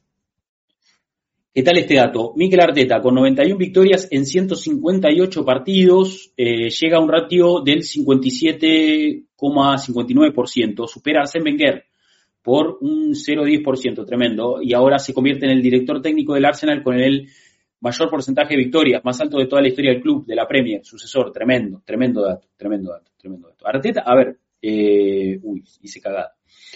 Eh, a ver, gente, ya creo que sobran las palabras con, con Mikel Arteta, ¿no? Y con su trabajo, y con sus números, y con todo lo que, lo que ha crecido el equipo. Eh, es realmente, ¿no? El entrenador que ha, que ha hecho una revolución en Arsenal y bueno, eh, a disfrutar, a disfrutar, qué sé yo, a confiar y a disfrutar. Me parece que estamos en esa, en esa posición. Eh, ¿Qué es esto? Acá hay una tabla de posiciones interesante de los resultados entre los equipos del Big Six. Arsenal puntero. A ver esto. ah, esto es post-Liverpool la tabla del Big Six, la mini liga del Big Six. Me gusta esta, esta data, eh, ya, ya mismo se las comparto. ¿eh? Un compacto en que... Qué maldad, son malos, ¿eh? son malos ustedes. A ver, esta es la tabla que nos comparte el Google. Dice como si fuera una mini liga del Big Six. Estos son datos de Opta. para que me voy a poner acá abajo. Ahí vamos. Ahí estamos mejor. esto es como una mini tabla del Big Six Arsenal eh, puntero, 12 puntos. no perdió contra ninguno del Big Six. No perdió contra ninguno. No perdió contra ninguno. Tres victorias, tres empates tiene Arsenal. Tres, tres victorias, tres empates. A ver, repasemos. Le ganó a le ganó a Manchester City, le ganó a Liverpool y le ganó a eh, eh, ¿quién me está faltando? ¿A quién le ganamos? Al United. Al United. Los tres, los tres de locales. Después eh, empató con Tottenham, empató con Chelsea y empató con quién? ¿Con quién más empató del Big Six? Ah, con Liverpool en Anfield. Ahí está. Ahí está. Entonces, le ganó a City, a Liverpool y al United, los tres en el Emirates, y después empató con eh, Chelsea en Stamford Bridge, con Tottenham de local y empató con eh, Liverpool en Anfield. Con Liverpool en Anfield. ¿Qué partidos le quedarían jugar al Arsenal? Le quedaría visitar al Tottenham, le quedaría visitar al City, le quedaría recibir al Chelsea y le quedaría visitar al United. Esos son los partidos en esta mini tabla del Big Six. ¿eh? Buena data, buena data. Uh, gracias, amigo. Ahí, bueno, quedó, ¿no? Quedó clarísimo, quedó clarísimo. Eh, excelentes resultados para un Arsenal que años atrás se eh, desinflaba contra los otros grandes. Hay que ganarlos todos, dice Juan. Sí, a ver, yo un poco lo que le, decía, lo, que le digo siempre eh, y, sostengo y reafirmo, es importante, más allá de ganar todos los partidos que se puedan, los duelos directos, porque puntos boludos pierden todos, puntos boludos pierden todos. Eh, United es en las últimas fechas, eh, sí. Ahora jugamos contra el United en Old Trafford, la fecha 37, la anteúltima. La última es la 38, que no sé quién nos toca, pero la, anteúltima es con el United en Old Trafford. Las visitas van a ser jodidas. Bueno, a ver, en, las visitas no, a ver, más allá de que no perdimos, en las visitas contra los equipos del Big Six, Eh, también eh, estamos hablando de un Arsenal que no ganó, porque en Anfield empató y en Stamford Bridge empató. 1 a 1 y 2 a 2. Entonces eh, hay que ganar también. En cancha el Tottenham hay que ganar. Cancha el Tottenham hay que ganar. Y después la visita al Etihad eh, y la visita a Old van a ser difíciles. Yo creo que en Old Trafford podemos ganar. Yo creo que en Old Trafford podemos ganar. Y en el Etihad, viste, estaría lindo también. Estaría lindo ganar. Estaría lindo ganar. Yo creo que como poder se puede también, pero es difícil. Obligar a mis compañeros de trabajo a escuchar el stream, pero ya vuelvo a laburar. Saludos muchachos, dice este barquillo, abrazo, abrazo. Hoy no, hoy no es feriado igual, hoy no es feriado, hoy no estamos todos de feriado, de feriado de carnaval. Eh, o soy yo el único que está de feriado de carnaval. Eh, falso feriado igual, porque acá estamos, metiéndole, eh, metiéndole, metiéndole con todo. Eh, escúchame, eh, en Chile no, dice el Gugu. Ahí, Gugu, te están choreando, amigo. En Colombia no. Ah, o sea, en Argentina solamente no se trabaja en carnaval y en Brasil, eh, me parece. Eh, o sea, están todos laburando ustedes, buenísimo. Bueno, yo estoy acá laburando igual también, ¿eh? Yo estoy acá laburando igual también, ¿eh? En Ecuador sí es feriado, dice Eric. Bien, bien. Necesito ese apoyo, necesito gente que esté de feriado como yo, boludo. Eh, que entienda un poco el mood. Yo ayer eh, me acosté tarde, eh, bebí mucho vino, pero acá estamos, acá estamos, poniéndole con cafecito en mano, tratando de poner, laburando de lo que nos gusta, siendo nuestros propios jefes, Mauro, a eso no digamos. A ver, ¿qué más tenía? Ah, quería comentar una cosa, quería comentar una cosa y vamos a hacer las preguntas, eh, vamos a hacer las preguntas y bueno, y vamos a ir cerrando el stream también, ¿no? Eh, pero quería comentar una cosa eh, laburando para pagar la grande, grande el hijo de Georgie, qué grande, qué grande, qué grande amigo. Gracias por bancar, gracias. Eh, yo estoy cocinando un escudo de Arsenal a una campera, cosiendo un escudo, cocinándole cualquiera. Ahí está el vino que me tomé anoche. Eh, cosiendo un escudo de Arsenal a una campera de Adidas Vintage. Bien, amigo, tremendo. Sí, mandá, mandá, mandá, mandá. Mandá que la quiero ver después, dale, mandá que la quiero ver. Manden fotos al Discord. Y ya que nombramos el Discord, vamos a tirar el Discord, el link de Discord eh, que nunca, que lo, lo, lo, difundimos poco por acá. Yo no sé cómo, lo, me desentendí totalmente del Discord, me desentendí totalmente del Discord, pero bueno, ustedes sabrán entender. Eh, pero banco que, que, ese espacio tenga vida y que ustedes charlen y me parece que es por ahí, me parece que es recontra por ahí. Perdón si me desentendí mucho. Eh, invitar gente, creo que es acá, copiar. Bueno, a ver, ustedes, eh, ustedes súmense, darle en todo, métanle con todo. Bueno, no sé qué sonó ahí, por las dudas no vamos cagada, lo cierro. Ahí le dejé el, chat, eh, le dejé el canal de Discord para que se sumen, eh, súmense, súmense. Bueno, eh, les decía, una cosa que quiero comentar y, y para, dar cierre a esto, para dar cierre a esto, eh, y después vamos con las preguntas. Vamos con las preguntas. Ahí la subí, dice Nico. Ah, a ver, la, vemos acá, la vemos en vivo, boludo. La vemos en vivo y en directo. ¿Por qué no? ¿Por qué no? Eh, Nico dice, mi dislexia entendió lo mismo y pensé que dijo comiendo. claro, peor. Comiendo un escudo en una campera. Eh, a ver, el chat grupal está, Nico. Ah, mirá. A ver, listo, ya lo tengo acá, ya se lo comparto.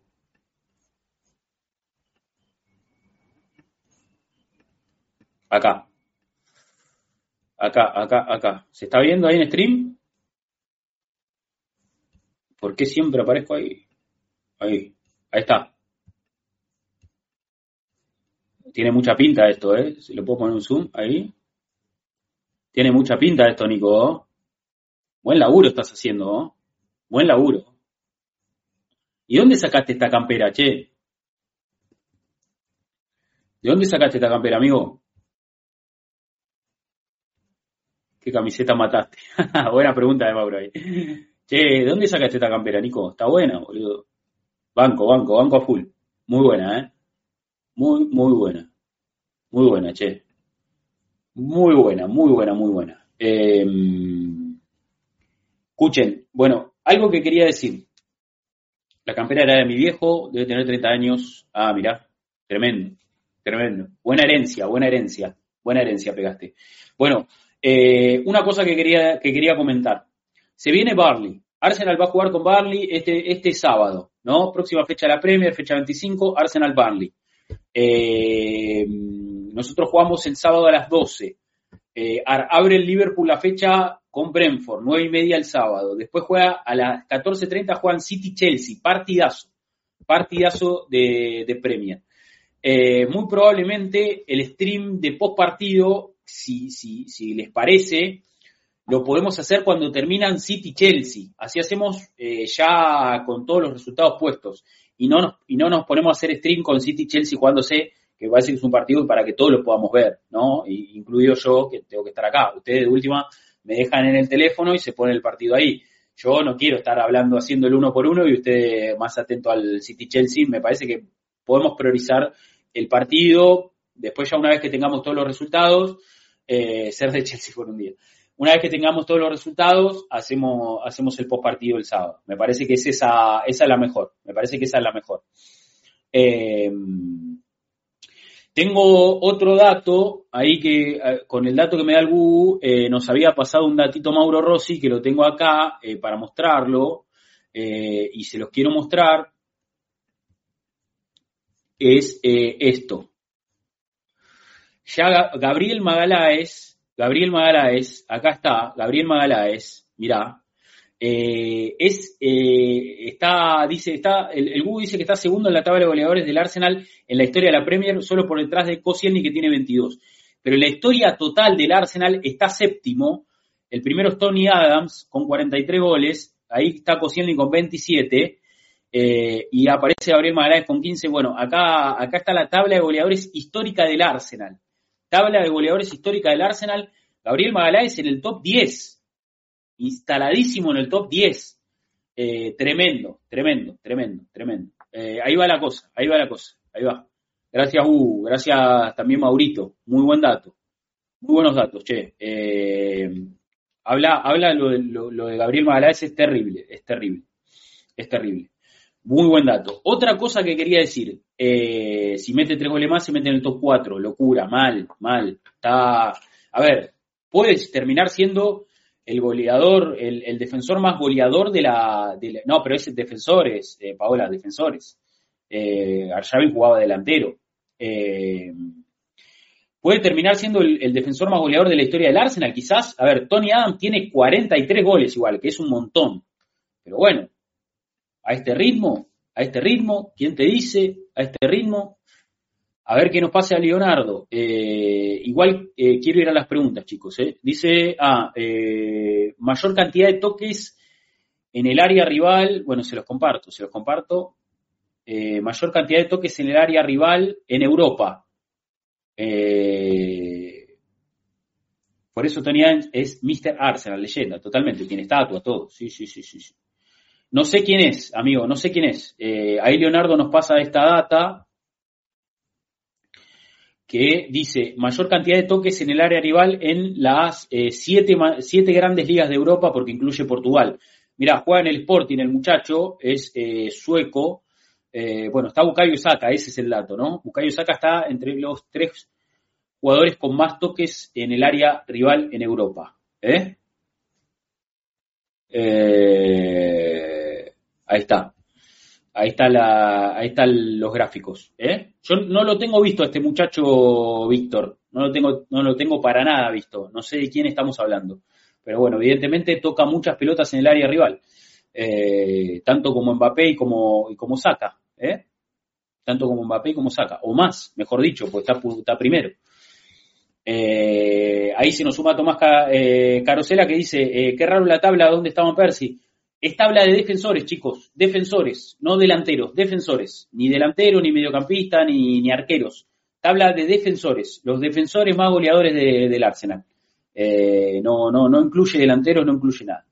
Eh, a ver, antes de que nos sigamos yendo por las ramas, chicos, antes, recién me despierto, dice.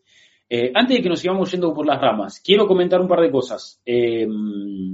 una, Bueno, Arsenal juega con Barley el sábado. Tema lesionados, tema lesionados del Arsenal. Quiero hacer un breve apunte. Hay muchas bajas en el equipo, hay muchas bajas en el equipo. Hoy estás hablando de que te faltan jugadores bastante importantes, porque, eh, a ver, no está, eh, no, a ver, para el partido con, con West Ham, para este último partido, no estuvieron disponibles Tommy Yasu, Sinchenko, Gabriel Jesús, Parte y Fabio Vieira y Timber, cinco lesionados, ¿eh? Y sumale a Smith Rowe, sumale a Smith Rowe, seis lesionados. No sé si me estoy olvidando alguno. Eh, ustedes dirán, pero Tomiyasu, Sinchenko, Gabriel Jesús, Partey, Fabio Vieira, Timber y, eh, y el amigo Smith Rowe, ¿no? Entonces son siete lesionados. Siete lesionados. Son muchos, son muchos lesionados, son jugadores importantes, son jugadores importantes. A ver, yo lo que creo es que estaría bien que Arsenal empiece a recuperar ciertos jugadores para, el cierre de la temporada, sin duda. No me parece que haya que apurar a nadie, no me parece que haya que apurar a nadie. Yo creo que de los siete jugadores que vos tenés lesionados hoy, o sea, Tomiyasu, Sinchenko, Gabriel Jesús, Parte y Fabio Vieira y Timber, sumado a Smith Rowe, para mí los urgentes, los que tienen que volver urgentes son Tomiyasu y Gabriel Jesús. Para mí, si vuelve Tomiyasu y si vuelve Gabriel Jesús, te acomodás un poquito. Podés prescindir del resto. Me encantaría que vuelva Partey en muy buen nivel, creo que puede ser importante para, la rotación. Y eh, tengo ganas de volver a ver a Timber. Tengo ganas de volver a ver a Timber. Sinchenko también es una opción muy tentadora. Ya después, bueno, Fabio Vieira, Smith Rowe, medio que son medio complementarios, son medio secundarios. Pero eh, nada, quería, me parece, hablar un poquito del panorama de cómo está la enfermería.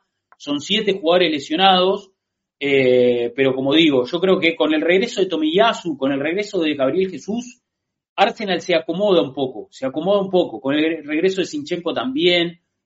Pero bueno, yo creo que más Tomiyasu y Gabriel Jesús son primordiales. Tomiyasu te cubre los cuatro puestos de la defensa. Me parece que si vos lo tenés sano, tenés soluciones. Eh, y en el caso de Gabriel Jesús, me parece que si bien eh, lo de Trozar funciona bien, lo de, lo de Havers funciona bien, tenés a Enquetia como una opción también si querés, me parece que Gabriel Jesús tiene que estar sano y tiene que ser el 9 del Arsenal, sobre todo en Champions, sobre todo en Champions League. Me parece que es el jugador que, le va a dar el salto de calidad al equipo en ataque en Champions. Eh, para mí, ellos dos primordiales. Después, bueno, como decimos, tomas parte y estando sano, jugando a buen nivel, con la calidad futbolística que tiene, sería un muy buen refuerzo. Timber, con lo poco que mostró en el arranque de la temporada, la verdad que da para ilusionarse porque cuando vuelva uno cree que puede aportar muchísimo. Eh, pero bueno, yo creo que las prioridades están por ahí eh, en cuanto a los lesionados. Son muchos relevantes, todos tienen fecha de regreso. Eh, solo parte está más en duda, dice el Gugu. Eh, lo positivo es que hay varios, a ninguno le falta mucho por, volver. Timber está por volver antes que parte. Parece mentira, dice Nico. Lo positivo es que eh, los Jones se ganan abultadamente el partido como sabiendo que no hay reemplazos y están ellos a ganarlo. No, sí, obvio, confiamos mucho en los titulares, obviamente, y están en buen nivel, pero hay que tener recambio, hay que tener recambio. Y me parece que si bien está esta información de que Arsenal podría recuperar a todo su plantel para fines de este mes, para principios de marzo, lo que sería positivo, eh, creo que de los siete lesionados, eh, que los vuelvo a nombrar, Tomiyasu, Sinchenko, Gabriel Jesús, Parte, Viera, Timber y Smith Rowe, me parece que los primordiales son Tomiyasu y Gabriel Jesús. Para mí con eso vos más o menos te acomodás, porque como digo, Tomiyasu es tan polifuncional que te da muchas variantes en defensa y Gabriel Jesús es un 9 eh, eh, de un perfil que no es Haber y no es Trozari, para mí te levanta mucho el ataque. Entonces, me parece que son los dos que tienen que volver cuanto antes. Después el resto no hay que apurar a nadie, Sinchenko estaría bien también, porque sabemos que es bueno eh, en ciertos partidos tenerlo, maneja muy bien la pelota, jugando de lateral invertido, Thomas Partey, calidad futbolística que puede aportar mucho, Timber, con lo poco que insinuó en el arranque de su ciclo en Arsenal, uno presume que también puede ser importante, pero bueno, ahí ya hay que darle un poco más de tiempo y no quiero apurar a nadie. Yo como digo, en las lesiones no hay que apurar a nadie. eh, pero sí que estaría bien recuperar algunos jugadores porque el banco contra West Ham, como decimos, muchos juveniles, muchos jugadores que ya no aportan tanto y que no deberían estar en el club, como el Lenny, como Cedric. Eh, Jorginho incluso ocupó un lugar en el banco de suplentes, pero sabiendo que no estaba para jugar ni un minuto. Y eso es algo que, si bien en este partido ganaste 6-0, es algo que puede ser una complicación a futuro. Entonces, yo eh, quiero que empiecen a volver los lesionados y ojalá que, pronto puedan volver. Arsenal ahora juega con Barley, pero ya la semana que viene tiene el partido de Champions con Porto y ya empieza la Champions League, entonces necesitas recambio, sin duda que necesitas recambio para el futuro. Bueno, eso ya, ya, ya, entonces eh, lo charlamos. Vamos a las preguntas, vamos a las preguntas. Ayer dijeron que Arsenal es el equipo que menos jugadores usó en la Premier. Habla de la polivalencia. Sí, ese dato es cierto. Creo que Arsenal solamente usó 23 jugadores. Es muy poco.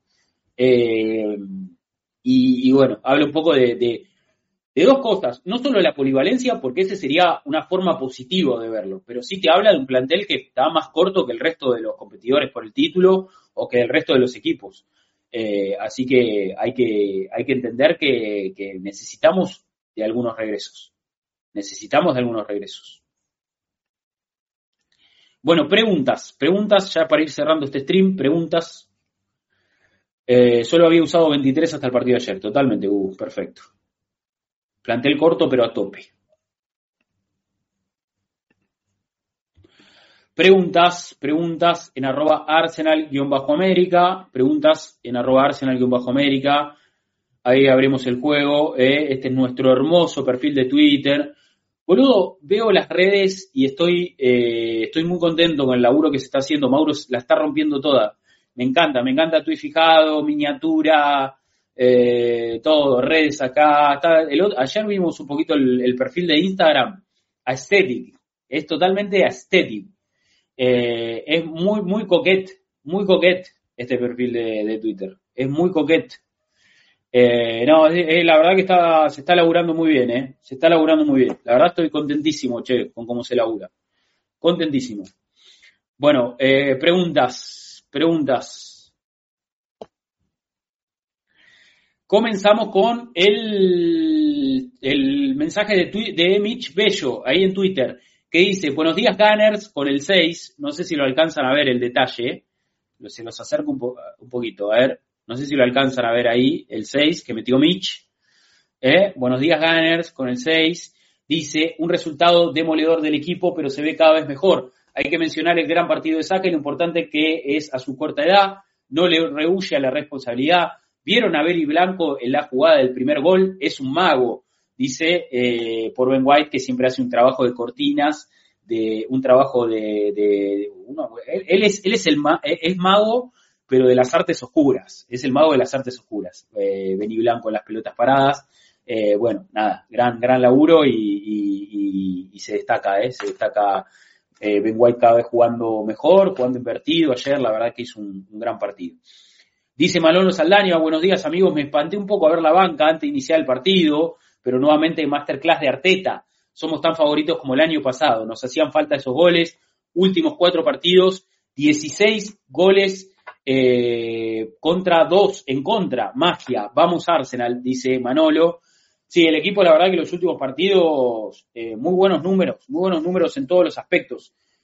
Estamos en un gran momento, chicos, estamos en un gran momento, por eso también la pregunta un poco para este episodio era si somos, a ver, ¿quién es más favorito, Liverpool City o nosotros? Porque la verdad que estamos para pelear, ¿eh? Yo creo que estamos para pelear.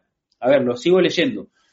Mensaje de este barquillo, dice, eh, ahí está, dice, el equipo perdido de local contra West Ham, es reconfortante ver que pueden volver a los duelos con hambre de revancha, el equipo se ve sólido a pesar de que esperamos mejorar algunas posiciones el próximo mercado, somos tan favoritos al título como el año pasado, dice este barquillo, donde nuestras posibilidades de ganar la Premier dependían de nosotros mismos.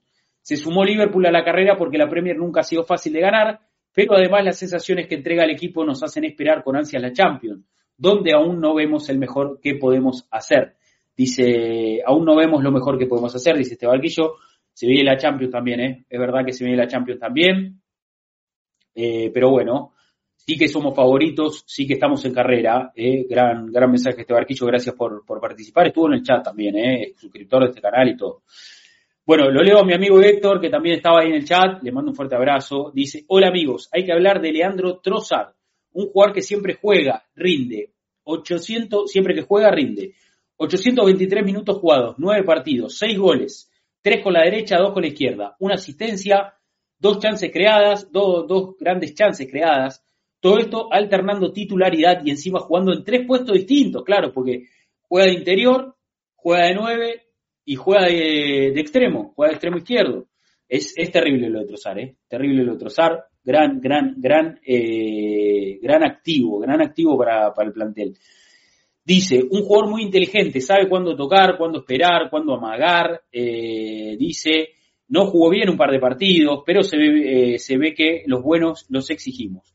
Merece titularidad, sobre todo cuando el equipo se acostumbra a jugar sin Gabriel Jesús. Es un crack, dice Héctor, que valora mucho a Trozar. Yo también lo valoro mucho también. Me parece que está, está haciendo un gran, un gran un gran activo, ¿eh? un gran activo para el plantel, para la rotación, para tener variantes. Es un perfil muy interesante el de Trozar, eh, porque esto que dice Héctor, te, puede jugar de, de 9, te puede jugar de extremo, te puede jugar de, interior, siempre siendo el mismo jugador. Ese jugador con un primer toque muy exquisito, ambidiestro, maneja, maneja la zurda y la derecha eh, con total naturalidad. No sabes cuál de las dos es su pierna hábil, básicamente.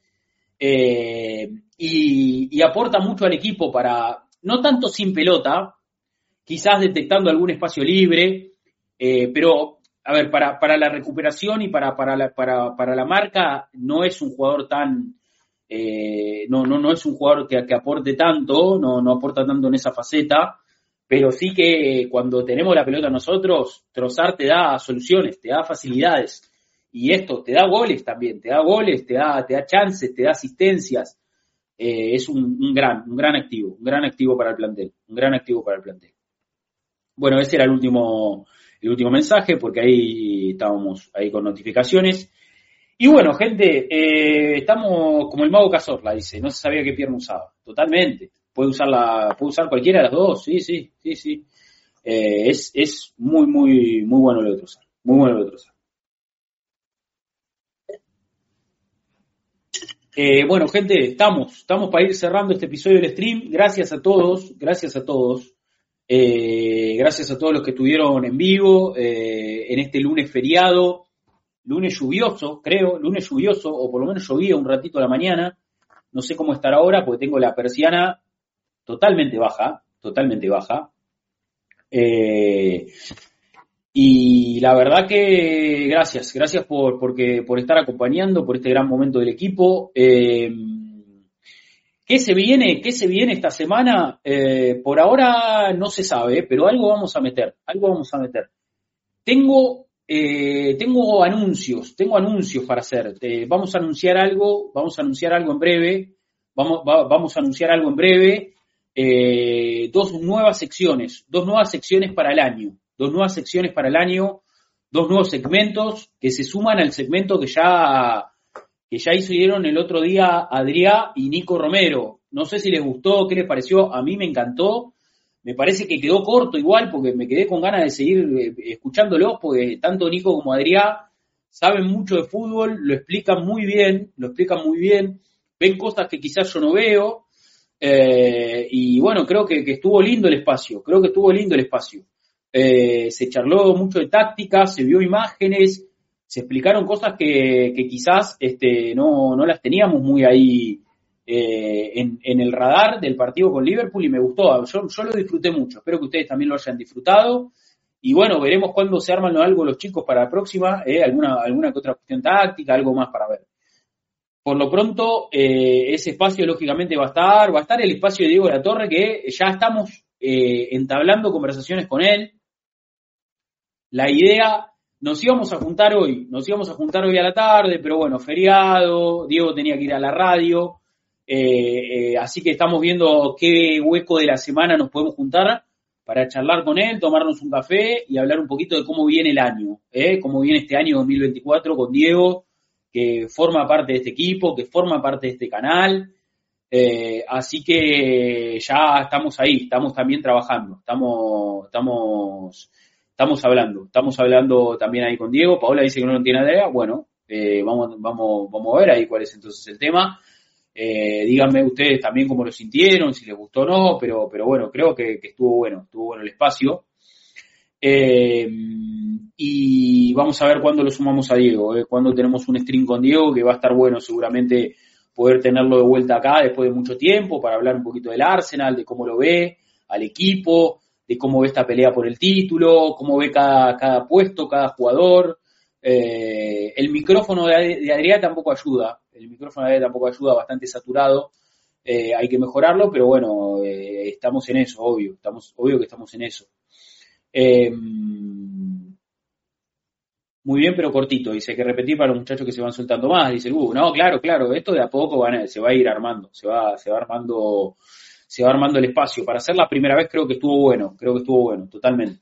Y bueno, como les digo, parece, o sea, mi idea es sumar dos segmentos más dos segmentos más. Eh, para, ofrecer más contenido, para ofrecer más contenido, eh, segmentos que no van a ser fijos, segmentos que no van a ser fijos, como todo el resto de los segmentos, pero bueno, a ver, si tenemos siete, ocho, no, yo lo pienso desde ese lado, lo charlo con ustedes acá, que son la, la, parte interesada también de este canal, porque esto es para ustedes, el contenido es para ustedes que lo miran, o sea, si, ustedes me dicen eso es una mierda, no lo hacemos, ¿entendés? No tiene sentido. Por más que a mí me guste, eh, también la idea es que a ustedes les guste, ¿me entendés? Que, encontremos puntos medios con el tema del contenido. Eh, no, no solo con lo que hacemos en stream, sino también con lo que ofrecemos en redes, con los clips, con los videos, bueno, es un poco de encontrar puntos medios entre ustedes que son los que consumen y nosotros que somos los que hacemos. Pero es un acuerdo esto, es una unión. Entonces, eh, estoy pensando dos segmentos que me gustaría hacer, que después los quiero, ya está todo construido básicamente, tengo que igual también charlar con Mauro para ver cómo le damos también un poco de, cómo, lo, cómo los vestimos gráficamente. Eh, y tengo que yo terminar de definir algunas cosas también de, lo que es la estructura de cada segmento. Pero van a ser dos segmentos eh, que, como les digo, van a estar sumándose a todos los que ya tenemos en este canal. La idea es que el canal tenga siete, ocho segmentos, no sé cuántos son en total si contamos todos entre post partido, la torre, Adrián, el podcast, eh, los dos que vamos a sumar, eh, bueno, entre todo eso, tener siete, ocho segmentos que vayan nutriendo el canal a lo largo del año y que podamos ir haciendo contenido, ¿no? De diferentes formas. Esa es un poco la idea. No voy a adelantar nada más. seguramente, o por lo menos la idea es, si no se arma ningún... Ah, está el stream del Big Six también. sumale uno más. Sumale uno más. Bueno, entre todo ese contenido, eh, la idea es que el canal vaya agarrando una buena dinámica para, el 2024. Ojalá que el Arsenal, ojalá que el Arsenal eh, nos ayude, ojalá que el Arsenal siga peleando, ojalá que el Arsenal nos dé alegrías, porque, porque seguramente van a, van a ser también muy positivas para nosotros, pero nosotros vamos a, lo del OnlyFans está por verse, lo del OnlyFans está por verse. Eh, pueden ser, puede, puede, puede sumarse en algún momento. Yo no descarto nada, yo no descarto nada. Eh, y aparte este fue un espacio que siempre se fue transformando. A ver, esto empezó como un blog, eh, siguió como, como, como, un podcast, hicimos transmisiones de partido, hicimos eventos, ahora estamos en stream. Puede garpar el OnlyFans, ¿por qué no? ¿Por qué no? Hoy se usa mucho, hoy se usa mucho, ¿por qué no? ¿Por qué no garpar un OnlyFans que sea eh, un Arsenal en América triple X, ponele, sería el nombre, algo así le podemos poner. Y bueno, los integrantes del equipo dejando todo, dejando todo. Ahora, si nosotros nos metemos en esa, ustedes tienen que pagar las suscripciones, lo que se pague, no sé, ahí quiero que aporten. Eh, si no, o sea, esto vamos de la mano. O sea, nosotros y ustedes. Si nosotros hacemos contenido, ustedes gatillen. Gatillen. Esto es así. Esto es así. Eh, no, bueno, hablando en serio, ayer el partido fue para subirlo al FIFA. No, hablando en serio. Bueno, nada, la idea es terminar de darle forma ahí a algunas cosas, eh, terminar de darle, de darle forma a algunas cosas OnlyFans no es solo para pornografía, no, creo que no es solo para pornografía, pero bueno, está tomado para, tomó ese, eh, tomó eso, tomó eso, tomó, tomó ese color, es una plataforma que tomó ese color, pero bueno, nada, sacando eso, sacando eso. Eh, nada, sí, ahí Georgie, vos, vos sos número uno, amigo uh, también ahí se valora un montón lo de ustedes dos, se valora un montón, se valora un montón. Eh, bueno, nada, hablando en serio, la idea es armar un par de segmentos para este año, Así que se vienen noticias. Estén atentos, que se vienen noticias. Eh, vamos arrancando el año con todo. El equipo también ayuda. La verdad que, que el equipo vuelva a ganar y recuperar esas sensaciones da un poquito de energía también para, para hacer más contenido, para hacer cosas diferentes. Así que venimos con todo, venimos con todo. Ojalá que sigamos en esta línea. Eh, y por ahora, este, bueno, se vendrá el partido con Barley el sábado eh, y tendremos un, un sábado de, post partido analizando también los otros resultados y, todo, y todo, y seguiremos, acá seguimos. Agradecerle a ustedes que estuvieron acá en Twitch, agradecerle a la gente de YouTube, eh, los que miran el episodio después en diferido, los que miran después los uno por uno, los que miran después eh, todo el contenido que subimos. Gracias, suscríbanse a los canales, pulgar arriba, dejen comentarios, qué lo, los que más les gusta, lo que no les gusta, lo que cambiarían. Eh, ayúdennos a construir un espacio cada vez mejor que esa es un poco la idea, ayúdenos a construir un espacio cada vez mejor. Y, bueno, nos vamos a estar reencontrando, nos vamos a estar reencontrando la próxima. Me voy a seguir este lunes, nos vamos a seguir este lunes, son siendo la una, vamos a ver qué almorzamos. Si no está muy feo afuera, se puede salir a comer algo, ¿eh? siendo feriado. ¿Por qué no? ¿Por qué no? Y bueno, disfruten, disfruten, disfruten chicos, disfruten, disfruten de este día, disfruten de cada día, ¿eh? disfruten de todo, disfruten de todo y que acá estamos, acá estamos. Gracias, gracias a todos, gracias a todos.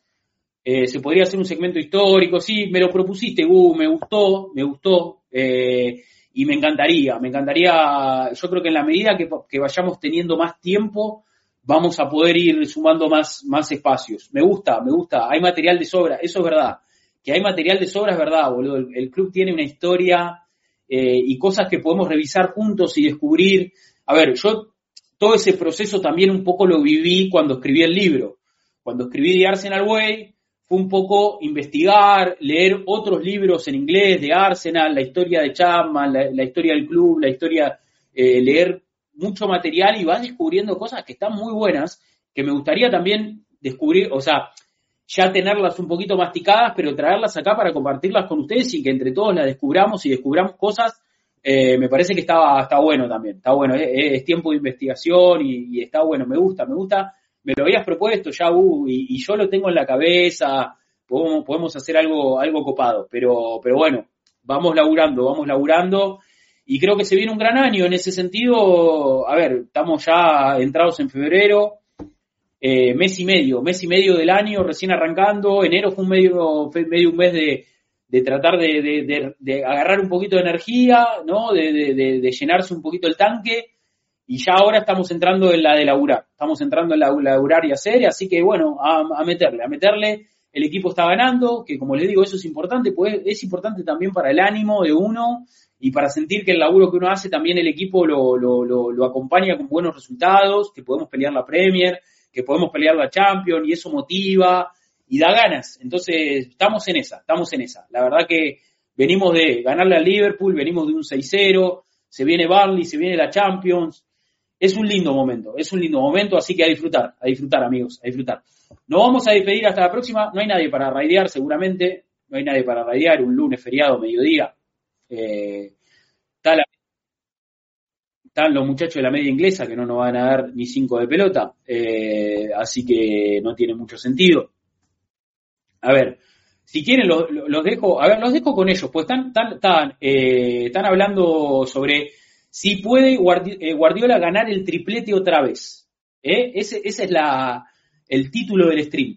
Vayan, vayan al stream de, de la media inglesa y aprovechen los emotes, que tenemos todos los emotes nuevos, y métanle Arsenal de América, Trofeo Dorado, Cañón, eh, mete, eh, son medio, y bueno, pero con más razón, Nico, con más razón. Sí, métanle, métanle ahí, métanle todo el spam, a ver si ligamos una mención, a ver si ligamos algo de los amigos de la media inglesa. Métanle con todo. A tomar por culo.